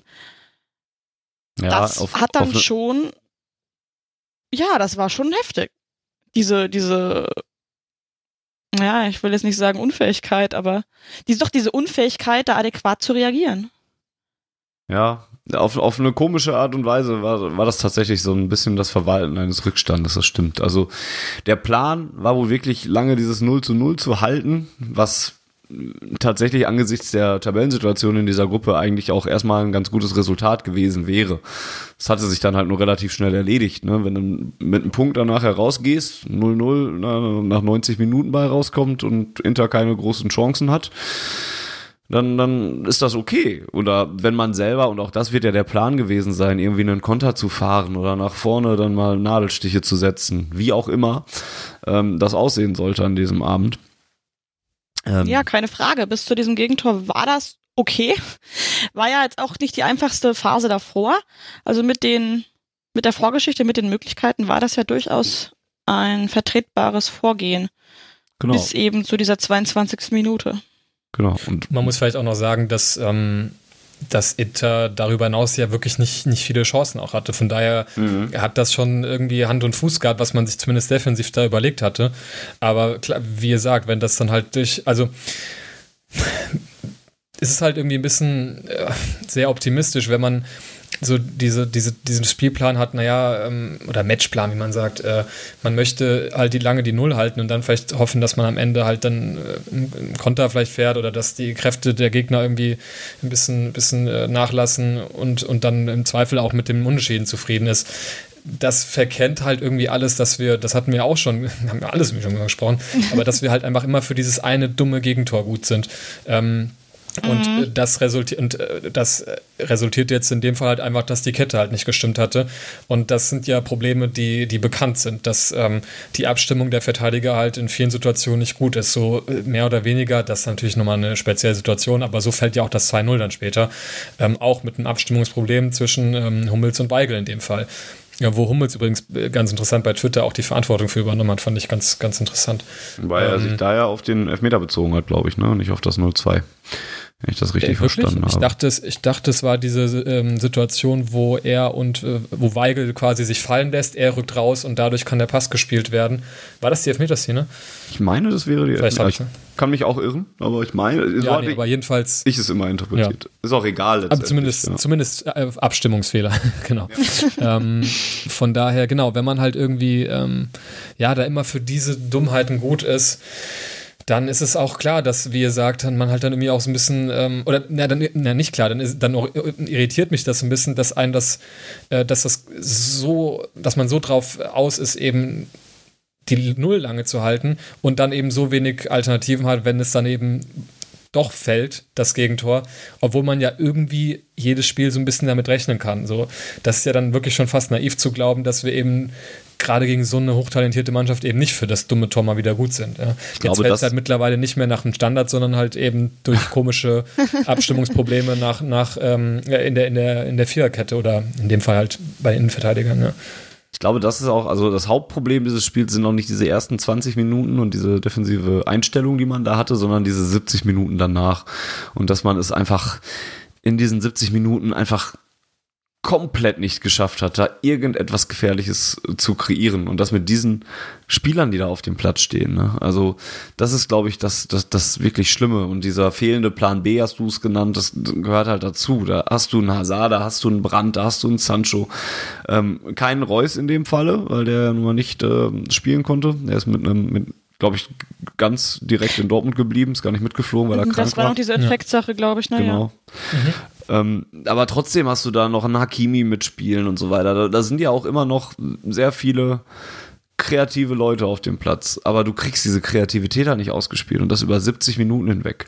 Die beste Chance, die der BVB in diesem Spiel hatte, war, glaube ich, dieses Schüsschen, was da mhm. aus diesem Handgemenge da raus resultierte, der dann auch irgendwie zwar komischerweise fast auch noch reinkullert. Ich glaube, Sancho war es dann, der da irgendwie dann nachher noch ja, drauf geschossen Sancho. hat. Ja. Das ja, war die genau. beste Chance. In, in 70 Minuten, also in 90 Minuten Fußball, 70 Minuten mit 0 zu 1 hinten. Und das ist dann halt echt schon sehr wenig. Auch so, ja, dann hält Birki ja den Elfmeter. Es sind noch locker 10 Minuten zu spielen und es passiert so gar nichts. So dass sich mal die mhm. nochmal nach vorne wollen, dass die nochmal sagen, okay, jetzt ist eh alles egal, wir werfen nochmal alles nach vorne nichts. Da habe ich auch gedacht, man kriegt, man kriegt diesen Elfmeter gegen sich. Ja. Da, ich schon, da, da war ich schon geistig dabei, das Spiel abzuhaken. Und dann hält ja. Birki diesen Elfmeter. Und es passiert einfach nichts. Es, man man, man also, wünscht sich so, jetzt geht ein Ruck durch diese ganze Mannschaft und, und man stürmt nochmal wild nach vorne. Im Prinzip so, wie man es gestern, also für euch Hörer, beim Pokalspiel gegen Mönchengladbach nach dem 0-1 gekriegt hat. Da gab es seltsamerweise eine, eine, Reaktion auf was, was im Spiel passiert ist. Hier gegen Inter hätte ich es mir eigentlich auch erwartet und gewünscht, aber hier gegen Inter ist es komplett ausgeblieben. Und Die sind da. Das finde ich komisch. Ja. Und ja, es gibt wieder so viele Punkte, die man jetzt bei diesem Spiel dann aufmachen kann. Ne? Man, man kann über Lucien Favre reden. Ähm, und darüber machen, fangen wir damit vielleicht an. Ähm, weil ich finde, eigentlich kann man ihn in der letzten Zeit ähm, oder in den letzten Spielen und in den letzten Wochen zumindest mal anrechnen, dass er es versucht und, und, und dass er Anpassungen vornimmt und dass er verschiedene Sachen probiert. Ne? Wie, ich, wie gesagt, ich fand die Idee gegen Inter gar nicht so dumm. Das Problem ist die fehlende zweite Idee dann vielleicht. Und genauso hat man es geschafft, diese Standardschwäche zumindest temporär so ein bisschen in den Griff zu kriegen, indem man es endlich geschafft hat, auf diese Manndeckung umzuschalten oder diese Mischung aus ja. Mann- und Raumdeckung. Aber es sind ja Anpassungen da. Also er, er, er macht ja sogar etwas. Das ist ein bisschen spät vielleicht auch, mag man jetzt als Kritiker sagen. Okay, akzeptiere ich vielleicht noch. Aber er versucht es ja mal zumindest und, und reagiert. Ähm, ja, da hat sich wahrscheinlich mit den Wechseln wieder keine Freude gemacht. Er hat dann in der 65. Dahut für die Laney gebracht in Mailand, hat Brun Larsen in der 74. für Akanji eingewechselt. Das sind halt auch jetzt nicht so die, aber er hatte noch Götze, hat er noch auf der Bank gehabt, den kann man noch am ehesten bringen. Ähm, ja, aber ich finde, das kann man Favre in den letzten Wochen eigentlich nicht vor, vorhalten. Ähm, dass, dass er zumindest nicht gewisse Dinge versuchen würde. Und die zweite Sache, die man aufmacht oder aufmachen muss in dem Fall, gerade nach dem Interspiel, war für mich, wie konnte dieser Verein im Sommer auf die Idee kommen, es reicht, Paco Alcázar und Mario Götze zu haben für den Sturm. Ich habe da immer vor Augen dieser eine Abend in der Villa, wo du, glaube ich, alle fünf Minuten dich darüber aufgeregt hast. Ja, ich, und ich könnte Stürmer es immer noch maßlos tun, weil ich es auch einfach nicht verstehe. Ja, ich, ich fühle, kann ja auch voll nachvollziehen. Ich fühle Aber mich ja einfach nur bestätigt. Ich es, ich kann jetzt sagen, ich habe es immer gesagt. Ich bin ja sehr froh. und gegen Inter, finde ich, hat man es gemerkt. Es geht mir noch nicht mal darum, dass da keiner ist, der ein Tor schießen kann. Ich weiß, dass wir ganz viele andere Spieler haben, die ein Tor schießen können. Aber ich glaube, diese Mannschaft fehlt einfach ein Zielspieler. Einer, der da du vorne. Du auch einfach vorne drin einen Stürmer. Das Richtig. ist nun mal, wenn du dieses System spielst, wenn du ein System spielst, in dem mit einer, mit einer einzelnen Spitze und du hast vorne drin aber keinen, der diese Position vernünftig ausführen kann, sondern hast halt so einen, Lasen, der da rumeiert, dann stimmt das, dann, dann fehlt einfach jemand. Das, das ist es jetzt ja nicht irgendwie Fußballgenialität oder irgend so Quantenphysik. Das ist ja einfach nur logisch. Ist Spieler nicht da, Spieler ist weg. Ja, im einfachsten Fall geht es nur darum, dass da einer steht, der so ein bisschen die Räume reißt, der die Räume besetzt, genau. der, der einen Gegenspieler bindet, der, der, ne, und, und der das dann halt auch nicht tut, weil er es machen muss, weil er und da vorne reingesetzt wird. Ist, der halt genau. auch im Zentrum ist, wenn man einen Ball hinspielen kann. Richtig. Und es gab gegen Inter gab es einige Szenen sogar, wo so ein Hakimi auf der rechten oder Schulz auf der linken Seite sich sogar mal bis zur Grundlinie durchgearbeitet hatten und man so sagen würde, ja, jetzt ist ein guter Zeitpunkt reinzubringen den Ball. Und dann guckst du in der Mitte, dann steht da einfach gar keiner auch oder am 16er kommt dann der steht dann der erste vielleicht oder sowas. Und mhm. darum geht es mir und ich habe dann nach dem Mailand Spiel habe ich dann tatsächlich auch mit vielen Leuten drüber geredet, dass im Sommer wen willst du denn holen? Und dann habe ich, ich habe, ich mache mir das mittlerweile relativ einfach und sage Hauptsache irgendwen. Also irgendeinen gelernten Stürmer, der mit einfach nur der, der Räume zieht oder so. Meinetwegen, für mich funktioniert dann Simon Terodde sogar, weil der weiß, wie er sich ein Stürmer bewegt, wie der Räume zieht, weil das einer ist, dem du den Ball mal da vorne hinspielen kannst und so weiter. Oder einen ja, vor allem, was mich irritiert, ja, ich, ich, ich habe da immer ähm, an die, an die ähm, an die Eintracht gedacht, also Eintracht Frankfurt. Mhm. Ähm, die, klar, die spielen das natürlich auch taktisch ein bisschen anders, aber die ähm, haben nach ihren Abgängen ähm, oder haben dann ähm, haben Patienze halt noch im Kader gehabt, holen sich dann halt Silver aus Mailand dann im Gegenzug und holen sich zusätzlich noch Bastos rein. Ne? Mhm. Dann denke ich mir, als ob sich einer von denen sich nicht auch im Zweifel bei uns äh, eine Hinrunde lang auf die Bank setzt, die meiste Zeit und bringt, wird dann halt als Joker gebracht. Und so ein Bastos, da sieht man jetzt auch, den kannst du halt einfach da reinbringen und dann, dann ist da halt ein bisschen Gefahr dort, ja. Dann denke ich mir halt auch, ähm, weil halt dann Leute sagen, ja, wen hätte man denn holen sollen? Also so von so einem Kaliber kannst du mir jetzt nicht erzählen, dass der BVB da keinen hätte verpflichten können. Ja. So ein Bast hätte ich grundsätzlich auch nicht so kacke gefunden, weil der auch einfach Qualitäten vorne drin hat. Ja, und, gewisse und Körperlichkeit mitbringt. Das ist ein guter. Und es ging mir nie darum, jetzt irgendwie eine Alternative zu Paco Alcázar zu haben oder jemanden, der genau, jetzt ja. irgendwie den Konkurrenzkampf da jetzt entfacht oder sowas, ne? Also in, de, in dem Sinne, sondern einfach nur, wenn der nicht spielen kann, was ja nun mal ja. passieren kann. hätte man Wofür er ja auch wissen können. ist. Das ist ja jetzt Genau. nicht die erste Saison, in der der ständig ausfällt. Genau, hätte man Ist ja wissen nun mal können. so. Richtig. Ja. Also es Ähm, wäre wahrscheinlich relativ sehr naiv gewesen zu glauben, dass der die ganze Saison halt da äh, 90 Minuten jedes Spiel abreißt. Ja, und, und dann ist, ist der zweite Plan ist Mario Götze. Mit, mit dem Offensichtlich nicht, ja. Ich, ja, und, und dann ist, ist es irgendwie dann doch nicht. Also, wenn der Ja. zweite Plan Mario Götze wäre und der konsequent durchgeführt würde, dieser zweite Ja, Plan, klar, ja. dann könnte ich damit sogar auch noch so halbwegs was anfangen. Dann wäre ich immer noch zufrieden nicht. damit, aber es wird ja noch nicht mal, genau. Und Dann steht da mal ein Brunlasen drin und mal ein Brand und die dann eine Fehler am Platz als der andere gefühlt. Ja, Ja, und man, ist alles nicht so cool. merkt, man merkt diesen Leuten halt an, dass sie kein gelernter Stürmer sind. Und ich glaube, dass, äh, oder ich hoffe einfach, dass sich vieles, Paco hat jetzt wieder trainiert, das äh, gegen Gladbach im Pokal wieder auf der Bank und so. Ich hoffe, dass sich vieles auch offensiv ein bisschen besser wieder einpendelt, wenn da vorne Mhm. jemand drinsteht, der diesen Job versteht. Oder der diesen Job im Blut hat oder so, der dieser, dieses Stürmergehen hat, wie auch immer man es betiteln möchte. Sondern einfach ein Zielspieler ist. Und wenn die im Winter keinen Stürmer holen, dann beiß ich in irgendwas rein. Also das, Und dann fährst du am, da vorbei und wirfst die Scheibe ein. ja, ich weiß es auch nicht. Ja, also das ja, waren wäre so auf die, jeden Fall. das waren so die Punkte, die ich halt während des Spiels und, und nach dem Spiel immer wieder vor Augen hatte. Warum ist da kein Stürmer und, und ja, eigentlich ne, wäre da sogar was drin gewesen mit einer ziemlich schwachen Leistung, zugegebenermaßen. Ein positiver äh, Einwurf noch zu der Mailand-Sache. Ähm, ich habe von dir und ähm, Jens sehr schöne Zug- und Essensbilder gesehen tatsächlich. Das stimmt. Ihr das habt ist zwar unsere Bolognese verschmäht, offensichtlich. Ich habe euch jedenfalls nicht äh, in unserer Bude vernehmen können, aber ihr habt, glaube ich, euch äh, es an anderer Stelle gut gehen lassen dann. oh ja, oh ja. Ich habe Das, nur mitbekommen, dass Sepp ungefähr ein Kilo ähm, Hackfleischbällchen gegessen hat. nee, wir haben leider gar keine Hackfleischbällchen gegessen. Hä? Das war das denn Einzige, gehört? was ich nicht äh, von meiner Liste streichen konnte. Aber wenn wir mit dem Spiel fertig sind, können wir gerne so eine kleine, kleine Reiserubrik noch einführen. Denn es war tatsächlich Oh eine nein, da schöne, muss ich weinen. es war tatsächlich eine sehr nicht. schöne Auswärtsfahrt. Ähm, denn es ist nichts passiert. es ist nichts kaputt gegangen. ähm, Ja, und das, es wurde obwohl, nicht in den Bus eingebrochen. es wurde, ja, wir sind einfach kein Bus gefahren, deswegen ist da, wurde nichts eingebrochen. Ähm, ne, es war echt eine schöne Fahrt. Und obwohl wir mit der Deutschen Bahn unterwegs waren oder der dann halt mit Eurocity und sowas alles, ähm, hat alles geklappt. Also das war eine sehr angenehme Fahrt. Wir hatten keinerlei große Verspätung. Da gab es auch andere, die das schlechter erwischt haben, wie ich dann Twitter entnommen habe.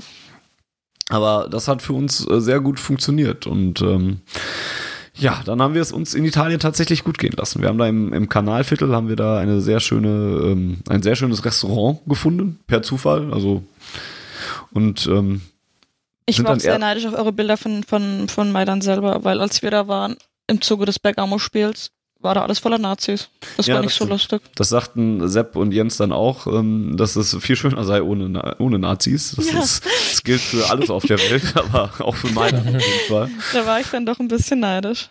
Genau, am, am Spieltag selbst haben wir uns dann den Mailänder Dom noch angeguckt und so weiter und sind da auch hochgestiefelt über 251 Stufen. Das war auch ganz nett.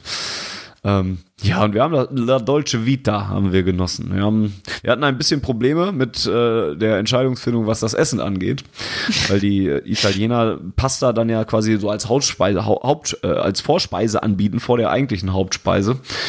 Ja, und dann saßen wir dann da in diesem Restaurant und, und sagten, ja, hm, Carpaccio ist eigentlich geil, Bruschetta ist eigentlich geil, eine Pizza müssen wir ja auch eigentlich essen, die klingt auch gut. Und ähm, ja, dieses Mailänder Risotto, das ist auch ganz geil.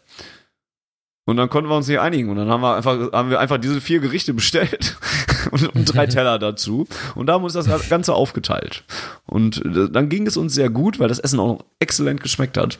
Ähm, Wer also mal in Mailand ist, darf mich gerne anschreiben, dann verrate ich euch den Namen. Aber ich kann es auch, auch, auch sagen. Irgendwas, äh, irgendwas mit. Nee, kann ich kann ich sagen? Alforno hieß es oder Forno, nur Forno. Irgendwo da im Ka Kanalviertel auf jeden Fall. Und nach Schön. diesem guten Hauptgericht ähm, haben wir dann gedacht, ja, hm, Nachtisch stand da jetzt gar nicht in der Karte. Und dann haben wir den Ober einfach gefragt, äh, ob sie auch Nachtisch hätten. Und dann sagte er uns ja. Ähm, Zitronenkuchen, Schokoladenkuchen und ähm, ich vergesse immer den italienischen Namen dafür. Ähm, ja, so Windbeutel mit Schokolade oben drauf im Prinzip.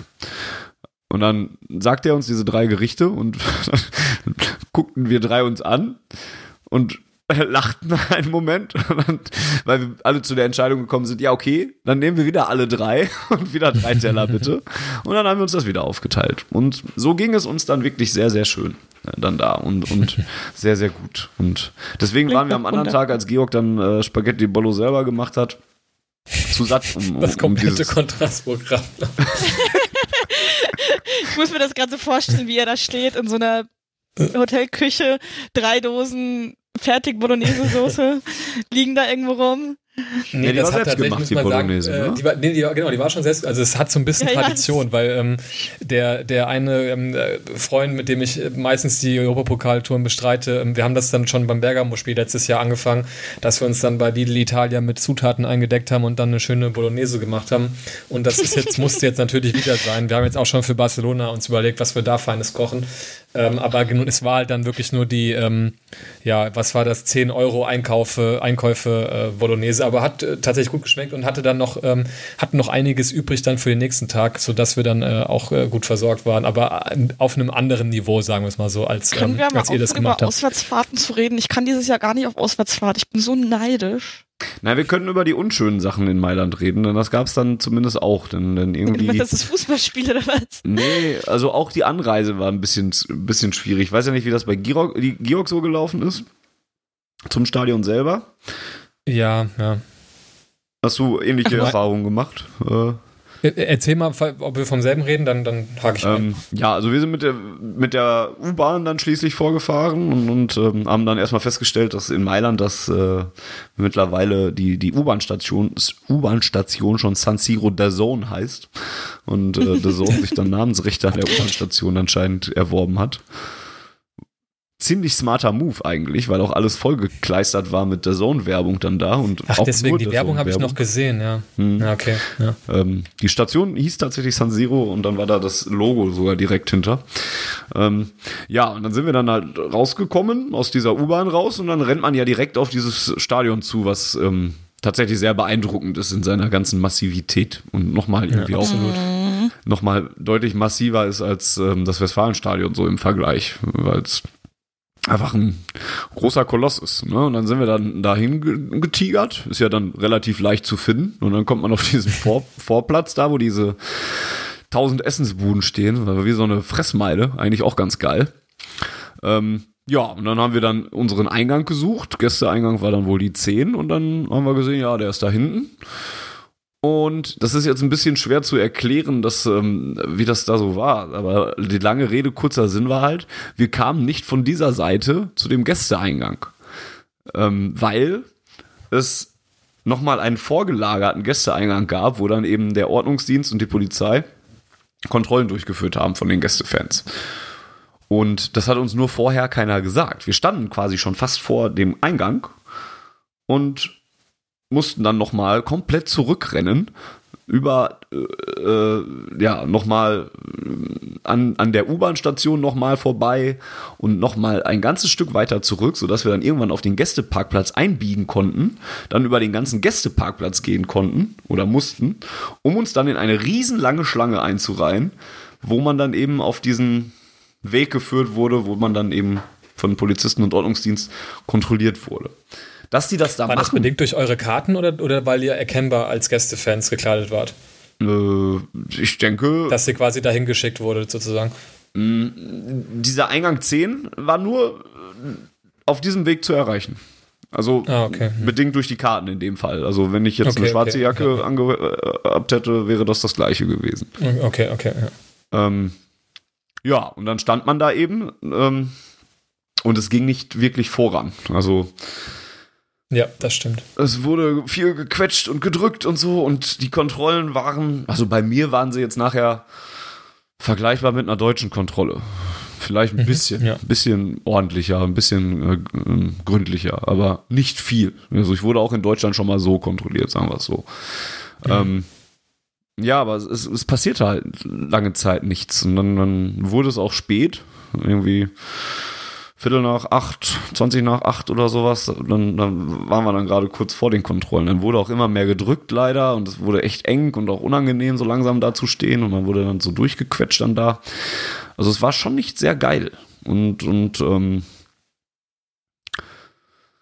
ja, irgendwie unschön. Dafür, dass wir eigentlich relativ früh am Stadion waren und, und ähm, mein Hauptproblem ist auch vor allen Dingen nicht, dass ich jetzt irgendwie mich da anstellen musste oder sowas, sondern dass das einfach schlecht dargestellt war. Also kannst du ja so mhm. machen, aber dann stell halt ein Schild auf, dass Dortmund-Fans da hinten hergehen müssen oder sowas. Dann weiß ich das wenigstens direkt und renn dann nicht erst irgendwie doof über diese über dieses ganze andere Gelände und muss dann nochmal zurück. Ich glaube, für die Leute, die jetzt mit Auto und Bus ge gekommen sind, wäre es gar nicht so schlimm gewesen. Vor allem hast du diese absurde ähm, äh, quasi direkt hinter dem, der, der Ordnerkontrolle diese äh, Ampelsituation gesehen, wo, wo quasi, also du bist dann, wie soll ich es beschreiben, du bist ähm, von den Kontrollen bist du dann halt Richtung Stadion gelaufen und dann waren halt überall noch so Zäune mhm. ähm, und dann wurdest du aber direkt danach an einem, äh, anstatt dass du gerade ausgehen konntest, wieder aufgehalten, weil sozusagen der Durchgang der Dortmunder Fans an der Stelle dann gesperrt wurde, ja. damit von rechts ja. Mailänder Fans vorbeigehen konnten. Dann haben die da ein paar hundert durchgelassen, dann wurde deren Seite abgesperrt, dass ja. wir dann durchgehen konnten. Also wirklich wie so eine Ampel könnte man sich das vorstellen. Also quasi wo ich mir auch dachte, also manchmal. Ja, aber das, also das ist ja auch so, kann ja nicht, also das ist ja unglaublich schlecht organisiert, sowas, dass du dann nach diesen Kontrollen, die, wie du sagst, also man ist da ja jetzt schon ein bisschen was gewohnt und dass das ist auch mal eng ist, ist alles klar, aber das hatte auch schon so Züge, dass ich dachte, so, boah, also ich muss jetzt nicht noch zehn Minuten länger hier stehen. Mhm. Also je weiter vorne du standest, desto unangenehmer wurde es halt auch mit ja. dem Drücken irgendwie. Ja. Ähm, das war schon nicht so geil, muss man sagen. Da hast du schon auf jeden Fall recht. Ich hatte, als du das angesprochen hast, vorhin eher ähm, wir sind halt von der Stadt gelaufen, mehr oder weniger ähm, Richtung ähm, Stadion mit, mit, dem, mit dem, ja, mit einigen Gästefans ähm, oder der Fanszene halt irgendwie zusammen.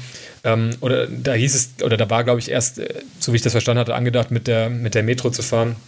Ähm, von dem Treffpunkt aus war das dann, ne? Genau, ja, und dann mhm. entwickelte sich aber doch eher ein Spaziergang daraus. Und ich muss sagen, ich bin noch nie, noch nie so lange zum Stadion gelaufen. Also waren am Ende, glaube ich, so viereinhalb Kilometer oder sowas. Ähm, und ähm, wenn man dann noch irgendwie diese, ich glaube, Jens hat sie gezählt, äh, diese 800 Pirouetten dann dreht ja. in, diesen, ähm, in diesen Türmen dann bis hoch dann in den Gästeblock rein. Ich muss sagen, ich, also ich bin der jetzt, bin nicht so alt und ich bin auch eigentlich, glaube ich, ziemlich sportlich, aber ich kam dann da oben an und dachte so, boah, jetzt äh, bin ich vor Anpfiff schon völlig hinüber, weil man halt sowieso so einen recht langen Tag hat mit diesen bescheuerten Anstoßzeiten dann auch 21 Uhr und so. Also ich war, kam da oben an und war erstmal fix und fertig mit der Welt.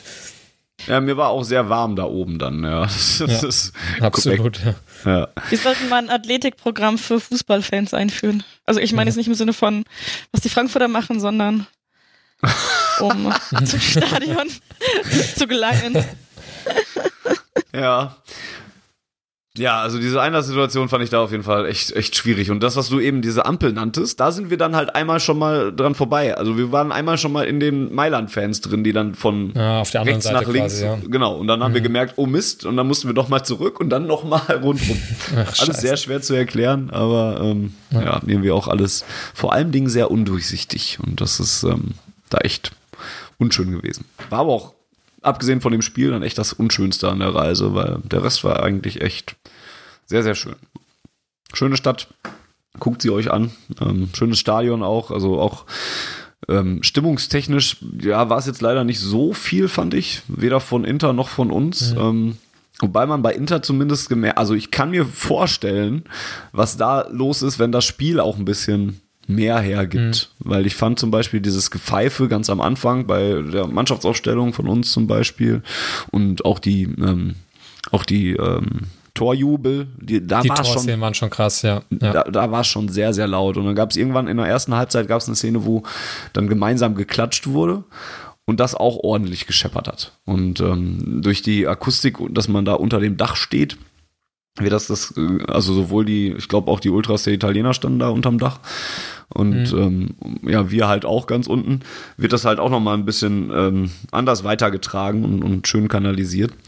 Ähm, das Stadion kann, glaube ich, schon eine ganze Menge. Und das ist nicht nur äußerlich ähm, sehr beeindruckend, sondern kann auch, glaube ich, stimmungstechnisch ähm, sehr geil sein. Selbst sagte irgendwann mal zu mir dann, oder, oder weiß nicht, ob es ein anderer war. Jedenfalls, stell dir mal vor, und jetzt ist das hier so ein richtig krasses K.O.-Spiel, 3-3 und es fällt das 4-3 und hier fliegt alles weg oder sowas. Ne? Und da habe ich gedacht, ja. Ja, kann man sich schon vorstellen, ja. Da geht einiges eigentlich.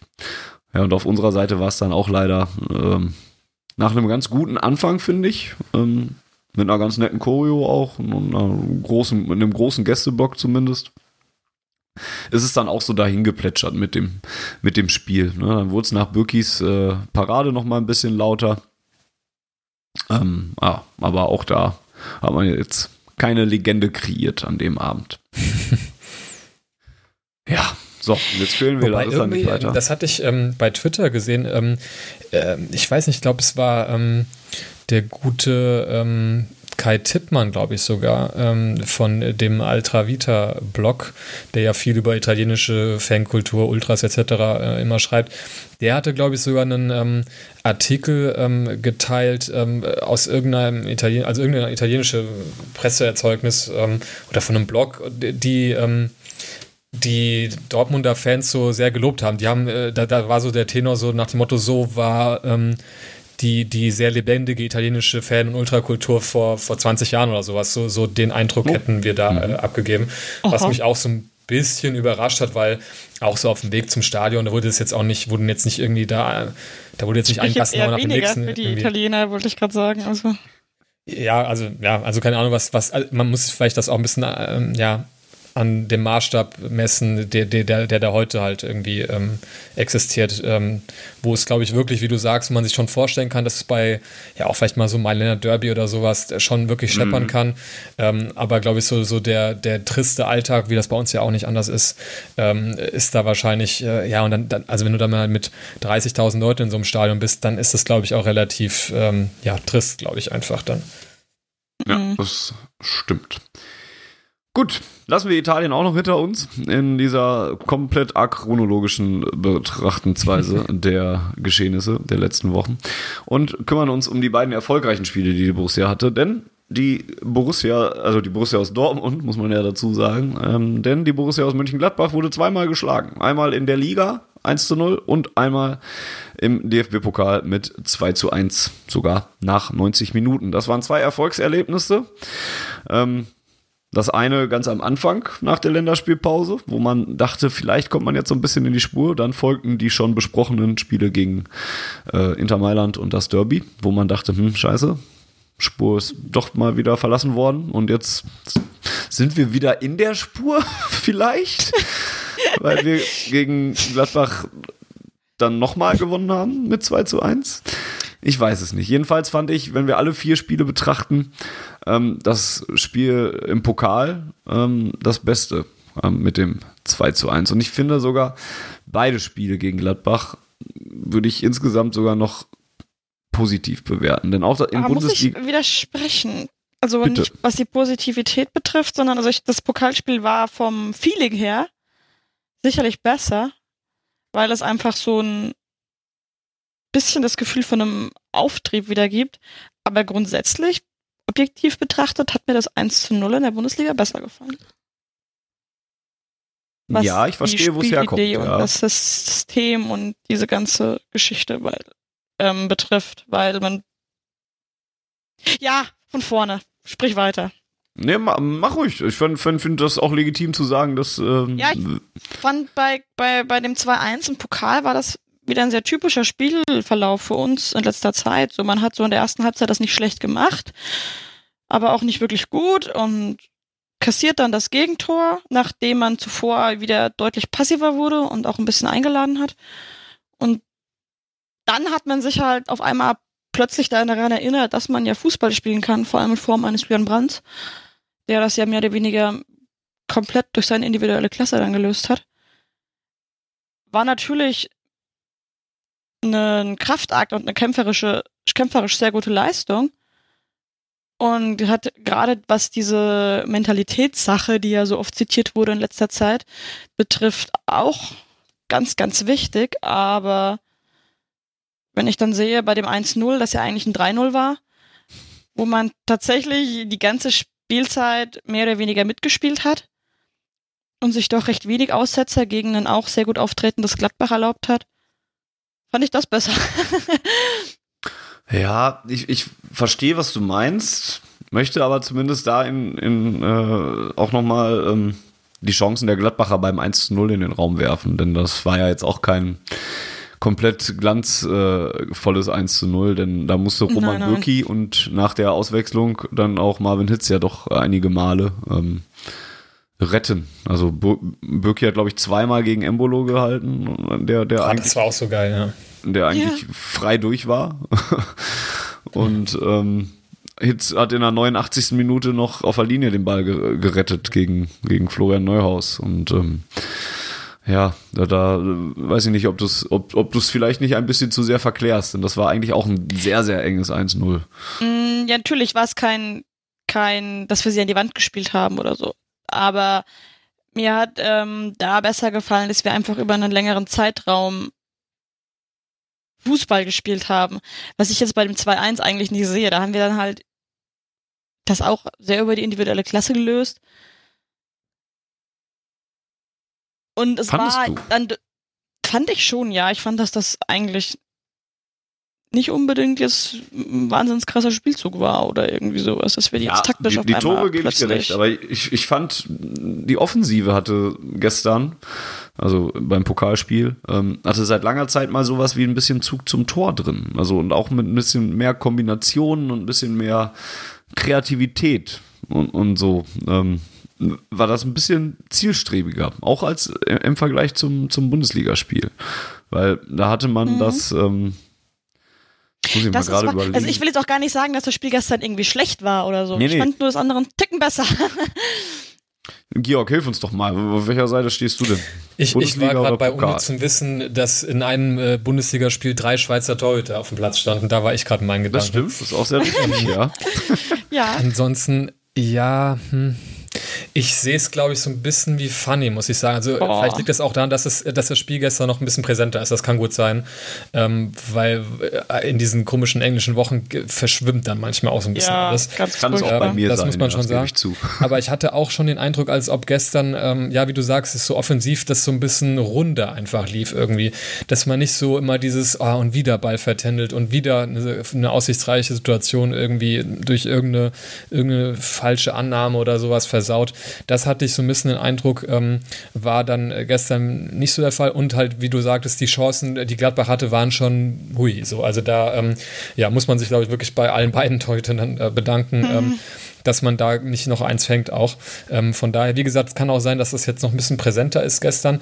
Ähm, ich würde jetzt nicht sagen, dass es jetzt äh, ein Unterschied von Tag und Nacht irgendwie ist, die beiden Spiele. Ich glaube, da sind wir uns alle einig, dass es schon ja. ähm, eine ähnliche Leistung, sage ich mal, war. Ja, aber ich würde dann auch Fall. doch eher mit dem, mit dem gestrigen Spiel gehen. Aber ja, es ist dann auch Pokal, das ist dann vielleicht auch nochmal was, ja, was nochmal ein Gestern ist halt einfach bedeutsamer als dieses Bundesligaspiel. Genau, ja, da es einfach Richtig, Pokal ist. Ja, das ist natürlich ähm, emotional einfach nochmal eine ganz andere Geschichte. Genau.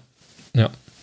Ähm, vielleicht an der Stelle, weil wir es, glaube ich, ähm, vielleicht ist es auch okay, dass wir es nicht besprechen oder dass ihr es vergessen habt, aber wenn wir schon bei dem ersten Gladbach-Spiel sind, da war ja noch diese ähm, Sancho-Geschichte. Ich weiß nicht, habt ihr das auf dem Schirm? Ach, Wollen wir darüber jo, quatschen? Stimmt. Oder ist Ach, das ja. äh, zu viel Gossip? Oder Oh nee, da, da, da, ja, ich würde schon gerne noch drüber reden. Aber lass uns das vielleicht dann, nachdem wir die Spiele besprochen haben, dann ähm, hm? okay, kurz, ja. kurz, noch machen. Ähm, jetzt wollte ich gerade noch was sagen. Ähm, wollte noch einwerfen, dass gestern ja auch äh, Hitz zumindest ähm, ja auch mal gegen, ähm, gegen wen war das denn, wo er da auf der Linie da noch retten musste, auch ähm, was Tyram? Schon in der ersten Halbzeit, wo er da auf der, auf der Linie, ähm, ich glaube gegen Tyrams Knie. Ja, ich glaube auch, ja. Ähm, Stimmt, der mit so seinem Körper den Ball so, so irgendwie, ja. Genau, den hat er dann noch nee, aus kurzer, ja, doch. kurzer Distanz dann noch irgendwie abgewehrt. Genau, ja. Genau. genau. Ähm, ja, und auf BVB-Seite hatte man noch ähm, den, den Knaller von Hazard, ähm, der da äh, an die Querlatte oh, ging ja. in der ersten. Hälfte, ähm, womit man ja auch Gefahr ausgestrahlt hat. Er sei dann auch noch der Vollständigkeit halber zu nennen. Ähm, und ich glaube, wenn man über das äh, Pokalspiel redet, kommt man auch nicht wieder daran vorbei, über so ein paar Wechsel zu reden, die gemacht wurden. Denn ähm, hm. So ein paar mussten natürlich sein, so wie Hitz, der dann auf einmal wieder oder weiterhin im Tor stand. Ähm, aber dann steht auf einmal Sagadu in der Startelf. Ja. Und, und macht, wie ich finde, auch ein ziemlich gutes Spiel. Also der pennt beim Gegentreffer. Ähm, ja gut, da wurde er aber auch ein bisschen, das war auch fies für ihn. Das war, ist halt für einen Innenverteidiger immer eine Kacksituation, wenn du da alleine gegen zwei bist. Absolut, ja. Ähm, aber ich, ich finde, man hat ihm auch angemerkt, also man merkte auch, dass er in Sachen Spieleröffnung kein Akanji und kein Hummels ist. Also da hat er, ich will nicht Defizite sagen, aber da, da, da, da sind Akanji und Hummels halt einfach besser. Es ist der, einfach nicht seine Kernkompetenz, nennen wir es so. Genau. Ähm, was vielleicht seine Kernkompetenz ist, aber, dass er ähm, die Art und Weise, wie er verteidigt, eine Art und Weise ist, mit der man äh, das Westfalenstadion auf seine Seite kriegt, ne? Weil mhm. er schmeißt sich in die, in die Bälle rein. Ähm, der, der, der, der schafft es auch manchmal. Ich weiß gar nicht, wie er das schafft. Und dann kriegt er da einfach einen Ball äh, mit einer guten Grätsche oder einem guten Zweikampfverhalten einfach, wo ich gar nicht mehr mit gerechnet hatte, dass er da als Zweikampfsieger rausgeht. Und ich frage mich dann, warum auf einmal jetzt? Und, und hm. Also gut, hm. er musste, weil Hummels gestern krank war, ja zum Beispiel. Aber warum dann in den letzten Wochen nicht, wenn ein Akanji. Gut, aber er hätte auch wieder dann mit Weigel quasi hinten spielen können und dann ähm, halt Delaney und Witzel auf der 6. Also Stimmt, das hatten wir ja. auch schon, wir hatten ja schon vorher Situationen, wo wir auch, wo, also wo ich vorher dachte, okay, Spieler X ist jetzt, also das war dann Hummels in dem Fall, äh, ist nicht da. Bei welchem Spiel war das denn? Ist, war das äh, welches Spiel? War das das erste Gladbach-Spiel, kann das sein? Wo Hummels fehlt. Jedenfalls, wo ich dachte, so jetzt müsste Fall. doch eigentlich, ähm, jetzt müsste doch mal der, der, ähm, der Sagadu kommen und dann hat er halt irgendwie Weigel hinten reingestellt oder halt dann irgendwie. Gegen Gladbach ja, war Weigel in, in, in, Verteidigung, mhm. ja. also ja. im Pokal, ja. Äh, in der Bundesliga, meine Herren, ja. Ja, ja jedenfalls, ähm, was man, finde ich, bei, bei ähm, Sagado vor allem gemerkt hat, oder so habe ich das interpretiert, dass der halt wusste, worum es auch für ihn selbst jetzt geht bei dem Spiel gestern. Weil wenn du halt das letzte Mal mhm. irgendwie gegen Bayern äh, im April im Kader stand, oder nicht im Kader standest, aber halt auf dem Platz standest, ähm, dann weißt du auch, okay, die Chancen sind jetzt nicht so rar, äh, also nicht so, so, die Chancen sind rar gesät, so rum, ähm, da halt einfach auch mal ähm, sich selbst zu präsentieren und, und dem, sich da als Alternative auch anzubieten. Ne? Ähm, und das hat er, finde ich, gut gemacht. Ähm, und ähm, zu dem, was du sagtest, ähm, äh, die, so dieses äh, irgendwie mitreißende Verteidigen, der, der erstrahlt auch irgendwie, finde ich, auch eine Sicherheit auf irgendeine Art und Weise aus. Das wirkt auch, glaube ich, so, weil er halt so ein bisschen diese behäbige Art hat, weil er halt so groß groß ist einfach und sich so bewegt natürlich. Ähm, aber ähm, ja, ich fand das echt insgesamt eine runde Sache gestern. Und ähm, was die Spieleröffnung angeht, ich würde ihn jetzt, wenn man halt nicht wirklich in dieser Notsituation ist, so wie das dann auch gestern war mit, mit Verletzungen etc., ich würde ihn natürlich auch lieber neben Hummels stellen, was dann so den Spielaufbau angeht, als ihn jetzt neben Akanji zu stellen, weil dann ist es vielleicht doch ein bisschen wenig insgesamt. Aber ähm, man muss halt auch einfach sehen, was halt Akanji teilweise die letzten Wochen so gespielt hat. Ähm, da hätte ich das durchaus vertretbar anhand der Leistung, die wir jetzt gestern von Sagadu gesehen haben, äh, gefunden, wenn man halt den Sagadu neben Hummels einfach mal spielen lässt. So, ähm, ich meine, der Typ ist so jung, der ist äh, U20 äh, Kapitän, glaube ich, sogar von der Nationalmannschaft in Frankreich und äh, da spielen jetzt nicht so schlechte Leute in Frankreich, wenn man sich so mal auch die, die, die, die Herren-Nationalmannschaft von denen anguckt. Ähm, das, das ist halt auch äh, ein Spieler, der ein Alter ist, der einfach spielen muss. Der braucht halt Spielzeit. Dass man den jetzt natürlich nicht ähm, vielleicht, ähm, wenn man es nicht muss, dann bei Inter Mailand ins kalte Wasser wirft oder sowas, außer dann vielleicht so äh, ganz spät als Einwechselspiel oder so. Das kann ich ja alles verstehen. Ähm, aber ich finde, gerade in diesen Wochen, wo man so viel rotieren muss, auch einfach, ähm, finde ich das ähm, ja auch nicht so richtig nachvollziehbar, dass er da bisher so gar nicht äh, zum Zuge gekommen ist. Schon komisch, ja, ja durchaus. Ja. Ist dann die anscheinend wirklich der Tatsache geschuldet, dass er eben spielerisch nicht dieser diesen Fuß hat. Also würde ich jetzt so interpretieren, weil, weil Favre ja auch lieber dann Weigel hingestellt hat. Die mhm. Innenverteidigung. Der, der einzige der, Erklärungsansatz, den man so hat. Ja, ne? vermutlich, ja, ja. Weil am Einsatz und der Zweikampfstärke kann es ja offensichtlich nicht gelegen haben. Zumindest, wenn er das immer bestätigen kann. Ne? Wir müssen jetzt natürlich ja. auch vorsichtig sein, so ja, ein einzelnes Spiel da jetzt wieder als, als Maßstab zu nehmen. Aber ähm, gut, aber ich meine das ja auch nicht, dass er dagegen, ähm, dass er, ja, dass er da, äh, was die Gladbacher Offensive angeht, da jetzt mit, mit irgendwelchen Pflaumen zu tun hatte. Das muss man ja auch mal sehen. Also das war mhm. schon äh, eine, eine anspruchsvolle Aufgabe, die er gestern auf seiner Position zu lösen hatte. Durchaus. Und das ohne jegliche Spielpraxis auch. Ja, eben. Aber gut, ich bin bei, bin bei Sagadu auch immer ein bisschen vorangenommen, weil ich ein wahnsinniger Sagadu-Fan bin, seit er bei uns ist. wir hätten mit dem Lied einsteigen müssen. Ja. Oh nee, da müssen wir singen. Ja, nein. wir haben tatsächlich, als wir noch auf dich gewartet haben, überlegt, ob wir singen sollen, aber. Genau. Das ja ich ich wir, wollen gerne unsere Hörer, wir wollen unsere Hörer gerne behalten. Das hatten wir auch, glaube ich, schon. Ich, ich wollte, wollte mal gucken, wie weit der Sagadu Hype Train noch fährt und dann können wir vielleicht beim nächsten Mal mal singen, wenn er dann immer noch unterwegs ist, der Sagadu Train. Und ähm, ja. Ja, und ansonsten äh, war Brun Larsen gestern im Sturm, weil wir ja immer noch keinen Stürmer haben und Götze keine richtige Alternative zu sein scheint. Ähm, muss dann allerdings sagen, dass mir die wenigen Minuten, die Mario Götze dann gekriegt hat, der dann ja eingewechselt wurde beim Stande vom 1 zu 1 und für Nico Schulz kam, ähm, der hat mir besser gefallen als Brun Larsen über die ja, knapp 75 Minuten vorher. Ähm, auch da wieder so ein bisschen, wo ich sagen würde, ich weiß nicht so ganz, warum man Götze dann da nicht so oft vorne sieht. Oder warum man einen Brunlasen dahin stellt. ja, so kann man es auch formulieren. Ja. Wenn man einen Hazard oder eben einen Götze auch hat. Mhm. Die das zwar auch nicht so machen wie ein Alcacer, aber, oder Alcázar, Entschuldigung. Aber, ja, nichts gegen Brun Larsen, aber ich sehe ihn einfach im Sturm nicht gut aufgehoben. Der ist für mich ein gutes Backup einen Flügel. Das war's. Ja, es gibt mir, gibt mir halt diese Fragen auf, genauso wie ich mich frage, warum, warum man gestern dann auf einmal so eine Leistung zeigt. Warum kann Brand plötzlich Fußball spielen? Ja, da habe ich ja gestern schon bei uns in der Redaktionsgruppe ähm, geschrieben, dass ich da auch einfach das Gefühl hatte, dass, dass ich da einfach so ein bisschen Knoten lösen muss bei ihm. Ich hoffe, der ist jetzt dann auch gestern. Ich hoffe auch. Kann es sein, worden. dass Brand gestern das erste Mal wirklich auf der 10 gespielt hat hinterm Stürmer? Mhm. Ja, der Platz ist ja sonst relativ besetzt, ne? Mit, ja, ja, aber anscheinend ist er dann wirklich ein Spieler, der im Zentrum spielen muss. Und ich weiß nicht, ob das ja. jetzt Zufall war, dass er ausgerechnet, aber er hat mir auch besser gefallen als sonst. Auch ja, ich fand die erste Halbzeit Toren. fand ich ihn jetzt nicht sehr überzeugend. Ähm, naja, besser als sonst ist ja auch bei Brand recht, recht weit gefächert. Aber man hatte ja. zumindest grob das Gefühl, dass er wusste, was er tut. Und dass er dann auf einmal hier im Alleingang Gladbach abschießt, das war jetzt unerwartet, aber.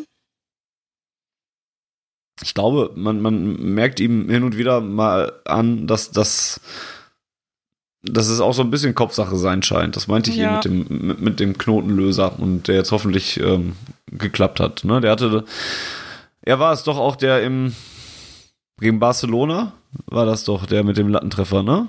Vielleicht wäre das, das mhm. schon das, ja. das Ding gewesen, wenn er den reinmacht, dann hätte er uns bis heute hier noch immer wieder weiter zugebombt mit Toren oder sowas, ne? Und mhm. vielleicht tut er das jetzt, das wäre, wäre ihm sehr zu wünschen.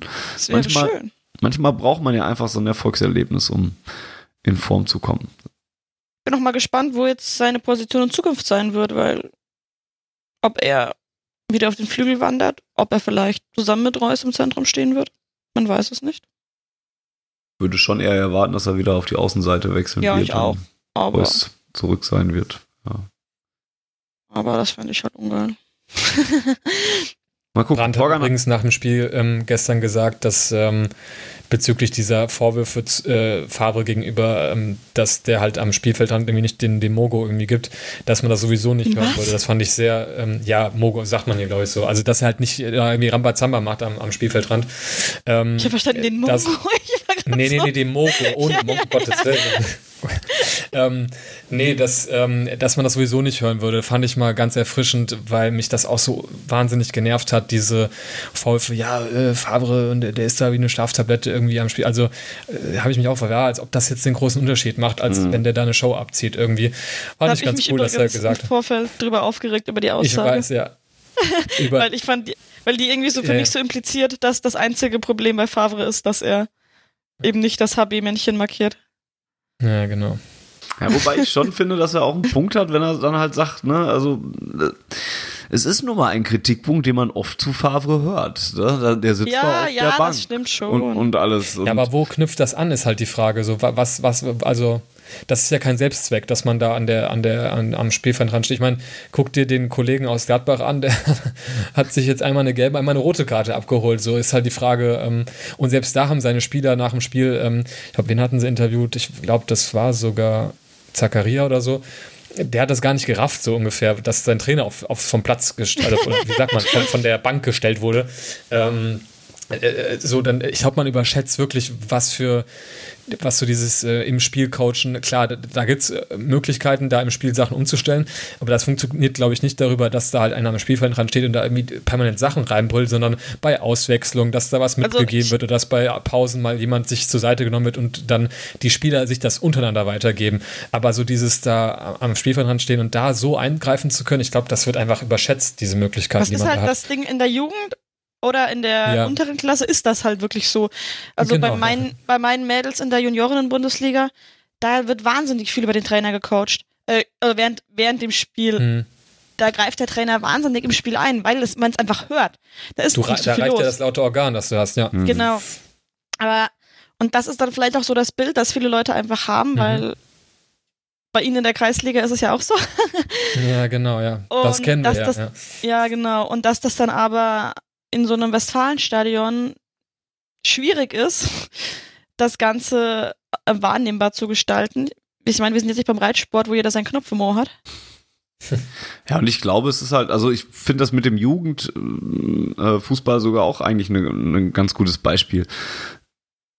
Junge Leute und junge Spieler und, und, und, Jugendliche vielleicht müssen ja auch noch ganz anders motiviert werden. Ne? Also ich komme mal mit meinem Lehrerberuf trotzdem um die Ecke, aber es ist ja. Ich Jetzt muss, bin ich gespannt. Ja, man muss Kinder, muss man ja nun mal motivieren, um, um Sachen zu tun. Und da muss man ein bisschen kreativ werden. Die machen ja nicht die Matheaufgaben, weil sie da gerade tierisch viel Bock drauf haben oder so, weil, weil sie gerne 5 plus 5 rechnen oder sowas, sondern da muss man ja auch Möglichkeiten finden, die dazu zu motivieren, dass es interessant gestaltet ist und so weiter und so fort während man einem erwachsenen Mann ja schon deutlich, äh, dem kann man schon klarer machen, das ist deine Aufgabe, die sollst du bitte erfüllen. Und er tut das dann nicht, weil er da so viel Spaß an dieser Aufgabe hat, sondern aus einem anderen Antrieb. Und so würde ich es vielleicht sogar auch auf ein bisschen in, in, in die Fußballrichtung drücken, dass, dass du jüngere Spieler ja noch ein bisschen eher motivieren musst als einen gestandenen Fußballprofi, der sein Geld damit verdient und so weiter. Also ich möchte damit jetzt nicht Motivation kom komplett ausklammern oder sowas, aber die machen halt ja auch. Ich würde jetzt eher leiten nennen, nicht motivieren, weil motiviert sind, also zumindest bei mir, die sind ja 16, 17, die wissen schon, was sie tun müssen, aber es ist halt einfach, ja, ich würde es leiten nennen, dass du einfach noch als Trainer einfach mehr Erfahrung hast, die du dann denen weitergibst, weil du einfach als Trainer in dem Falle mehr Erfahrung hast als deine Spieler und. Ja, es geht, glaube ich, auch ein bisschen über, ob man vielleicht auch nicht sogar auch die Bereitschaft überschätzt, äh, der Spieler im Spiel dann akut so Sachen umzusetzen. Weil manchmal habe ich schon den Eindruck, das war gestern, ähm, wurde noch, jetzt korrigiert mich noch, Delaney ganz spät eingewechselt, richtig, oder? Nee, also er stand an der, stand an der am Spielfeldrand, aber verpasst, kam, glaube ich, ja. gar nicht mehr. Nee. Er kam, kam, kam nicht mehr, mehr zur Einwechslung. Sollte und genau, dann wurde ja. aber schon abgepfiffen. Ja, weil das war dann dieser Trubel dann auch kurz zuvor, als dann ähm, äh, auch geil irgendwie, finde ich, Sagadu dann halt so ein bisschen für Rudebildung sorgt. Ja. Ähm, und ähm, und in diesem ganzen Chaos hat dann, ähm, gab es dann, hatte man, ich habe es dann auch im Fernsehen nur gesehen, ähm, äh, gab es dann so eine Szene, wo Favre dann so ganz energisch auf, auf Delaney eingeredet hat und mit seinem Notizblock so vor seiner Nase rumgefuchtelt hat. Und ich natürlich, ich kann jetzt nicht in Delaneys Kopf reingucken, aber der hat so durch den Mann durchgeguckt in dem Moment, wo ich dann auch denke, du bist in so einer Situation, so viel Druck, Stadion ist laut, es ist kurz vor Schluss, Spiel ist knapp, dann weißt du, okay, ich komme jetzt gleich auf den Platz und dann ist da der Trainer, der dann halt dir noch irgendwelche Sachen mit auf den Weg geben will. Alleine, also ich bin kein Psychologe, aber wie, wie groß überhaupt die Bereitschaft sein kann, in dem Moment das noch wirklich vernünftig aufzunehmen und zu sagen, okay, ich habe jetzt genau wahrgenommen, was du mir gerade gesagt hast und ich versuche das jetzt genau so auf dem Platz umzusetzen. Oder ob so Situationen, gerade so hektische Momente dann nicht einfach mehr so über Instinkt einfach laufen, dass der Spieler dann irgendwie auf seinen Autopilot schaltet und das macht, was er halt dann macht in dem Moment, anstatt dann in so Situationen zu denken, okay, was, was habe ich denn jetzt gerade nochmal äh, kurz vorher im Briefing mitbekommen oder was hat er mir gerade noch von der Seite reingeschrien irgendwie, weil die Entscheidungen, die die treffen müssen, sind ja sowieso so in, in Bruchteilen veranlagt, dass, wie gesagt, das auch einfach, glaube ich, einfach menschlich teilweise gar nicht möglich ist, da so viel einzugreifen über das Coaching halt. Es wird auch sicherlich Situationen geben, wo dann auch mal mit, mit ja, wenn, wenn da draußen jemand steht, der dich nochmal nach vorne peitscht oder sowas, da wird es Situationen mhm. geben, wo dich das selber auch nochmal mitnimmt oder so. Ne? Bestimmt, ja. Und, aber genauso wird es da halt auch Situationen geben, dann, dann steht da ein HB-Männchen an der Linie und schreit alle nach vorne und du denkst dir dann, dann, dann siehst du das als Spieler vielleicht und denkst dir, was macht der denn da schon wieder? Warum hampelt der da so rum oder sowas? So, das hat einfach gar keinen Effekt, weil ich gar nicht verstehe, was er da rumbrüllt oder sowas. Ne? Deswegen und ich glaube auch gerade bei so einem, ja, Deswegen finde ich das schon mal ganz interessant, das so von einem Spieler dann mal zu hören, wie viel eigentlich davon ankommt, wenn, wenn äh, ein Trainer da draußen diverse Sachen reinruft oder diverse Bewegungen macht oder sowas. Ne? Hm.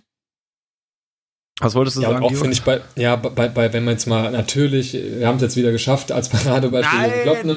Äh, sorry, es tut mir leid. Nee, aber ähm, auch bei dem wir, wir denken, dass der so coacht, wir denken, dass er so coacht ähm, und da halt so, so austickt teilweise an dem Seitenrand, weil, also es muss ja nicht bedeuten, dass, das, dass er das macht, weil er denkt, dass das das beste Coaching ist, sondern ich glaube, das ist einfach auch teilweise einfach seine Art, mit diesem ganzen Druck um, und so umzugehen. Ich glaube das nicht, dass jeder Austicker, der da ähm, am Spielfeldrand stattfindet, von ihm so gedacht ist, ja. okay, ich mache das jetzt so, weil ich so an die Mannschaft rankomme, sondern das passiert dem halt einfach so, weil der auch irgendwo mit seinen ganzen Emotionen hin muss, ja, und dann kommt es eben zu so, solchen Szenen. Und das glaube ich eher das, warum das so beliebt ist, weil das ja genau die Art und Weise ist, sich zu verhalten, wie wir uns, glaube ich, auch auf der Tribüne verhalten. Ne? Mhm. Und, und, und das mhm. möchte man halt da irgendwie drauf projizieren und da sehen. Ähm, und das ist einem so nah irgendwie, so wie der sich verhält. Und das, was halt Favre vielleicht macht, oder hat auch jemand, ich habe Sascha hat das gut gebracht, das Beispiel Ottmar Hitzfeld, da würde man jetzt auch nicht sagen, dass das zu seinen äh, äh, berüchtigten äh, Qualitäten gehört, da so auszuticken am Spielfeldrand. Ähm, das, das ist einem fremd als Fan halt irgendwie, weil man sich so oder wir uns so nicht verhalten während dem Spiel. Ja. Gut. Was ich einfach nicht verstehe, ist, äh, wieso wie, wie, wie sich diese, diese Spiele alle so unterscheiden können. Also gestern nach dem 0-1, wenn ich da jetzt ja. die, die Marschroute der letzten Wochen nehme, ist das eigentlich das, der Genickbruch. Und dann gibt's aber auf einmal nochmal eine Mannschaft, die reagiert darauf. Ne? Eben bei Inter angesprochen, da hält Birki den Elfmeter, nichts passiert. Hier kriegst du das Gegentor, eigentlich noch viel giftiger. Und du schießt sechs Minuten später und neun Minuten später zwei Tore und, und gewinnst das Spiel noch. Und manchmal, manchmal verstehe ich auch einfach nicht, was da passiert. Das war auch so unaufgeregt, diese ganze Reaktion irgendwie. So, ja. jetzt nicht ja. so im Sinne von, man, man wirft jetzt alles nach vorne und gerettet Party, sondern so, die waren so, okay, machen wir halt zwei. Ja, man hat halt gemacht. einfach weitergemacht. Ganz, ganz kurios. So ein Hauch von Hinrunde letztes Jahr. Ne? Egal ja. was passiert, wir machen einfach weiter. So ein bisschen tatsächlich. Und ziehen unser Ding durch ich hoffe einfach, das bringt jetzt insgesamt einfach nochmal ein bisschen Mut und ein bisschen Schwung. Und ihr da draußen habt das jetzt nach dem Wolfsburg-Spiel schon gehört. Ihr wisst das jetzt schon. Ich hätte dieses Wissen jetzt auch ganz gerne, muss ich sagen. Oh, ich sehe es kommen, ey. Kann es ja nicht mal gucken. Vielleicht eiern wir Die haben ja gestern die Reise gekriegt, ne, im Pokal. Ja, die müssen sauer sein, ja. zumindest, ne? Das steht ja, zu befürchten. Gut. Ist jedenfalls auch kein so schweres Spiel, äh, kein so leichtes Spiel. ähm. Ach, Conny. kein so leichtes Spiel, was uns erwartet. Machen wir auf dem hohlen Backenzahn. Äh, drei Spiele haben wir tatsächlich nee, ist noch. ist ja quasi der direkte Tabellenkonkurrent. Prinzipiell schon, aber da gibt es ja im Moment also. tatsächlich äh, sehr viele von. Viele. Ähm, ja. Ja, drei Spiele sind es noch. Ähm, für euch dort draußen noch zwei. Ich werde nicht müde, das zu betonen. Ähm, aber mit dem Interspiel, was jetzt auch für euch noch, noch ansteht und dem Spiel bei Bayern München, sind das immer noch sehr äh, entscheidende Wochen der Wahrheit mit sehr interessanten Spielen. Ähm, in der nächsten Ausgabe werden wir sicherlich noch mal ein bisschen genauer wissen, wo die Reise denn jetzt wohl ungefähr hingeht und ob Lucien Favre doch noch weiter in der Kritik steht. Da haben wir heute tatsächlich recht wenig drüber gesprochen. Immer mal wieder so ein bisschen implizit. Soll ich jetzt noch irgendwelche Spieler bepöbeln, damit die Leute nicht enttäuscht sind, oder? Ja, Jaden Sancho hatten wir ja noch auf der Liste stehen. Ähm, hm. der ja vor dem Gladbach-Spiel suspendiert drüber wurde. Genau. Ähm, also zumindest nochmal dann der Chronistenpflicht wegen, der wurde ja suspendiert, weil er zu spät aus der Länderspielpause kam. Ich fand das, also jetzt zwei Wochen später ist es mir, oder anderthalb Wochen später ist es mir schon wieder fürchterlich egal, ehrlich gesagt. Ähm, aber zu dem damaligen Zeitpunkt fand ich das, habe ich mich da sehr drüber geärgert, weil ich das einfach so maximal unnötig fand. Weil wir da gerade kurz davor waren, so wichtige Spiele zu haben. Ne? Über die Hälfte haben wir jetzt heute gesprochen, dieser wichtigen Spiele. Mhm. Und sowieso schon so ein bisschen mit, mit Kritik am Trainer konfrontiert wurden und so und, und alle nicht so ganz zufrieden. Und dann kommt der Typ halt einfach einen Tag zu spät aus dem Urlaub. Und, oder aus dem, auf, nicht aus dem Urlaub, von der Länderspielpause zurück. Und das finde ich dann halt einfach maximal unnötig, weil es bringt wieder nur Unruhe in den ganzen Laden. Und dann gab es wieder Leute, die gesagt haben, ja, finde ich jetzt ein bisschen übertrieben und so weiter. Und da ist dann der Punkt, wo uns wieder die Einsicht fehlt, also nicht die Einsicht, sondern die, die Draufsicht und, und Insicht vielleicht fehlt. Aber ich kann mir nicht vorstellen, dass der einfach so aus dem Nichts suspendiert wird, wenn davor auch noch nie mal was gelaufen ist, dass da vorher mal schon Verfehlungen waren oder sowas. Und deswegen habe ich mich in dem Moment tatsächlich sehr, sehr, sehr der, darüber geärgert. Gerade weil er auch einer war, der jetzt vor der Länderspielpause schon nicht komplett mhm. alles überragt hat und auch nach der Länderspielpause noch nicht viel gezeigt hat in den Spielen, die er dann danach nach seiner Suspendierung gemacht hat. Ähm, ich muss zugeben, dass es mich gar nicht, also klar, es ist unnötig, aber ich lege, also da ich mittlerweile so wenig Vertrauen in, ähm, wie sage ich das jetzt, in den, näher, in den Charakter würde ich jetzt nicht mal unbedingt sagen, aber in das gute Verhalten eines Fußballprofis habe, was mich jetzt auch nur bedingt überrascht fand die Reaktion gut, aber. Also ihn zu suspendieren fandest du gut. Ja, also ich fand das, an, ob da jetzt schon das Vertrauen, dass das nicht aus Spaß gemacht wird, da er ja auch ein recht guter Spieler ist. Aber ich sehe die mittlerweile so abgehoben, also so in ihrer eigenen Welt abgehoben, dass die, dass mich das da solche Entgleisungen jetzt nur bedingt überraschen. Kann natürlich auch argumentieren, dass der Junge 19 ist und all sowas, ne? Und ja, aber ich habe mich halt in dem Moment habe ich mich drüber geärgert. Wie gesagt, jetzt anderthalb Wochen später sehe ich das auch schon das wieder. Ist eigentlich auch wieder genau, es ist halt wieder völlig egal eigentlich. Ruhiger. Es Wie ist tatsächlich das alles ist, ne? Mit Abstand ja. ist es egal, tatsächlich, ja. Weißt du noch, wie deine Initialreaktion war, Georg? Ähm, mich hat nur irritiert, dass Leute ähm, das dann, sich dann wieder über Favre aufgeregt haben. Mhm. Ja, Von wegen, ja wie kann man den vor so einem Spiel äh, und dann habe ich gedacht, ja, was soll er denn sonst machen? Also wenn du dann schon der, der Mannschaft verklickerst, hier, ähm, ich lasse ihn jetzt das durchgehen und stelle den auf, weil ich habe irgendwie Angst um meinen eigenen Kopf. Da, das, ist ja, das ist ja die Bankrotterklärung an die Mannschaft irgendwie, dass ähm, du diesen Diskussionen auch um deine Person als Trainer irgendwie auf, Auftrieb gibst irgendwie. Ähm, von daher fand ich, dass wir auch beide sagtet, ähm, völlig richtig, dass man das macht und ähm, da sollte man auch keine Gefangenen machen. Also da, da, egal welches Spiel das ist und egal welcher Spieler das ist, ähm, wer sich da halt äh, diesen äh, Regeln irgendwie nicht, nicht beugt oder das irgendwie da meint, irgendwie Extrawürste für sich in Anspruch zu nehmen, der muss dann halt mit den Konsequenzen rechnen. Und ich finde, wenn, sobald du irgendwo nur anfängst zu sagen, ja, aber es ist doch Spieler sowieso, dann kannst du es ja auch gleich generell sparen. Das macht gar keinen Sinn. Und noch dazu hat man das ja. Genau, noch dazu hat man das ja auch schon durchgehabt, ne? Und, und das ganze Thema. Und es ging ja grandios schlecht aus. Eben, das sind ja eigentlich warnende Beispiele, die Herren Aubameyang und Dembele, äh, aus denen man eigentlich gelernt haben sollte. Ne?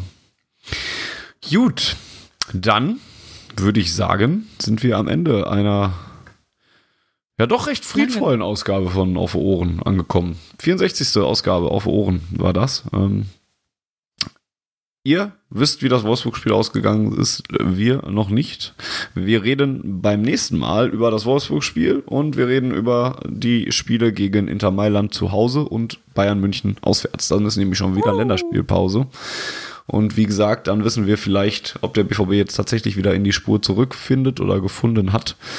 Oder ob das wieder eine ob wir den LKW für den Vorsichtplatz bestellen müssen. Ja, das, damit wäre ich noch sehr vorsichtig, was das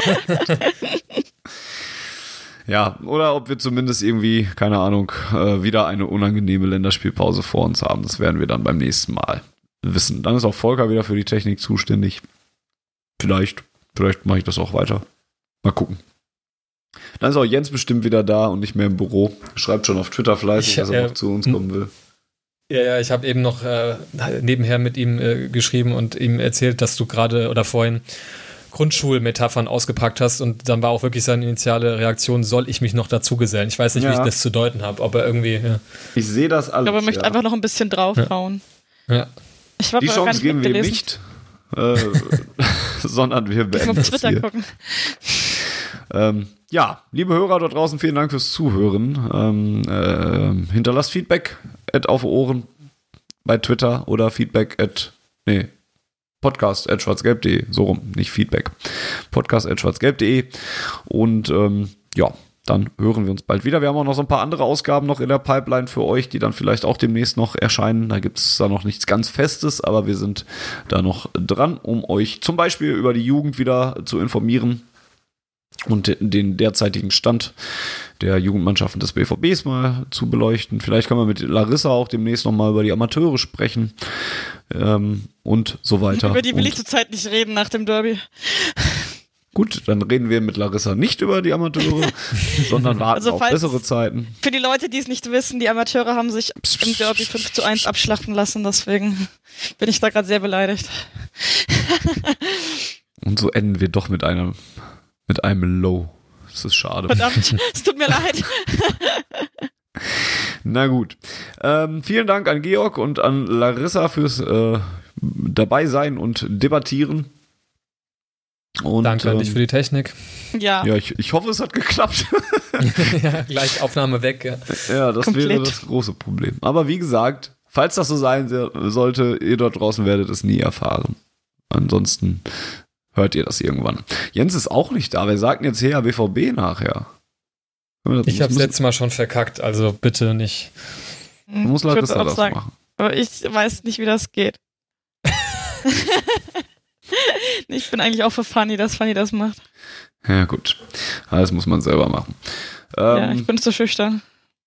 Das halte ich für ein Gerücht. Ich kenne dich, Larissa. Gut, dann sage ich, ähm, ja, dann habt ihr noch die, die Chance, euch zu verabschieden. Ähm, und ich sage schon mal Tschüss und gleich nur noch das, die letzten Worte. Und es ist sehr, sehr komisch, wenn ich hier abmoderiere, dann euch nochmal abmoderieren lasse und dann nochmal. Nee, komm, dann sag ich's, dann moderiere ab und ich sage her BVB. Und los Sehr geht's. gut. Vielen Dank. Äh, bis bald und Hey ja, BVB. sehr gut.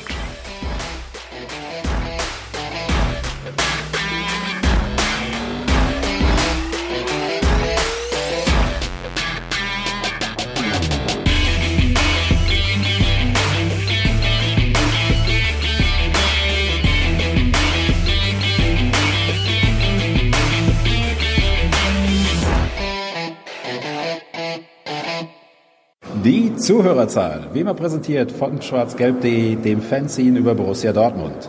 Auf Ohren bedankt sich bei 19.009 Zuhörern ausverkauft.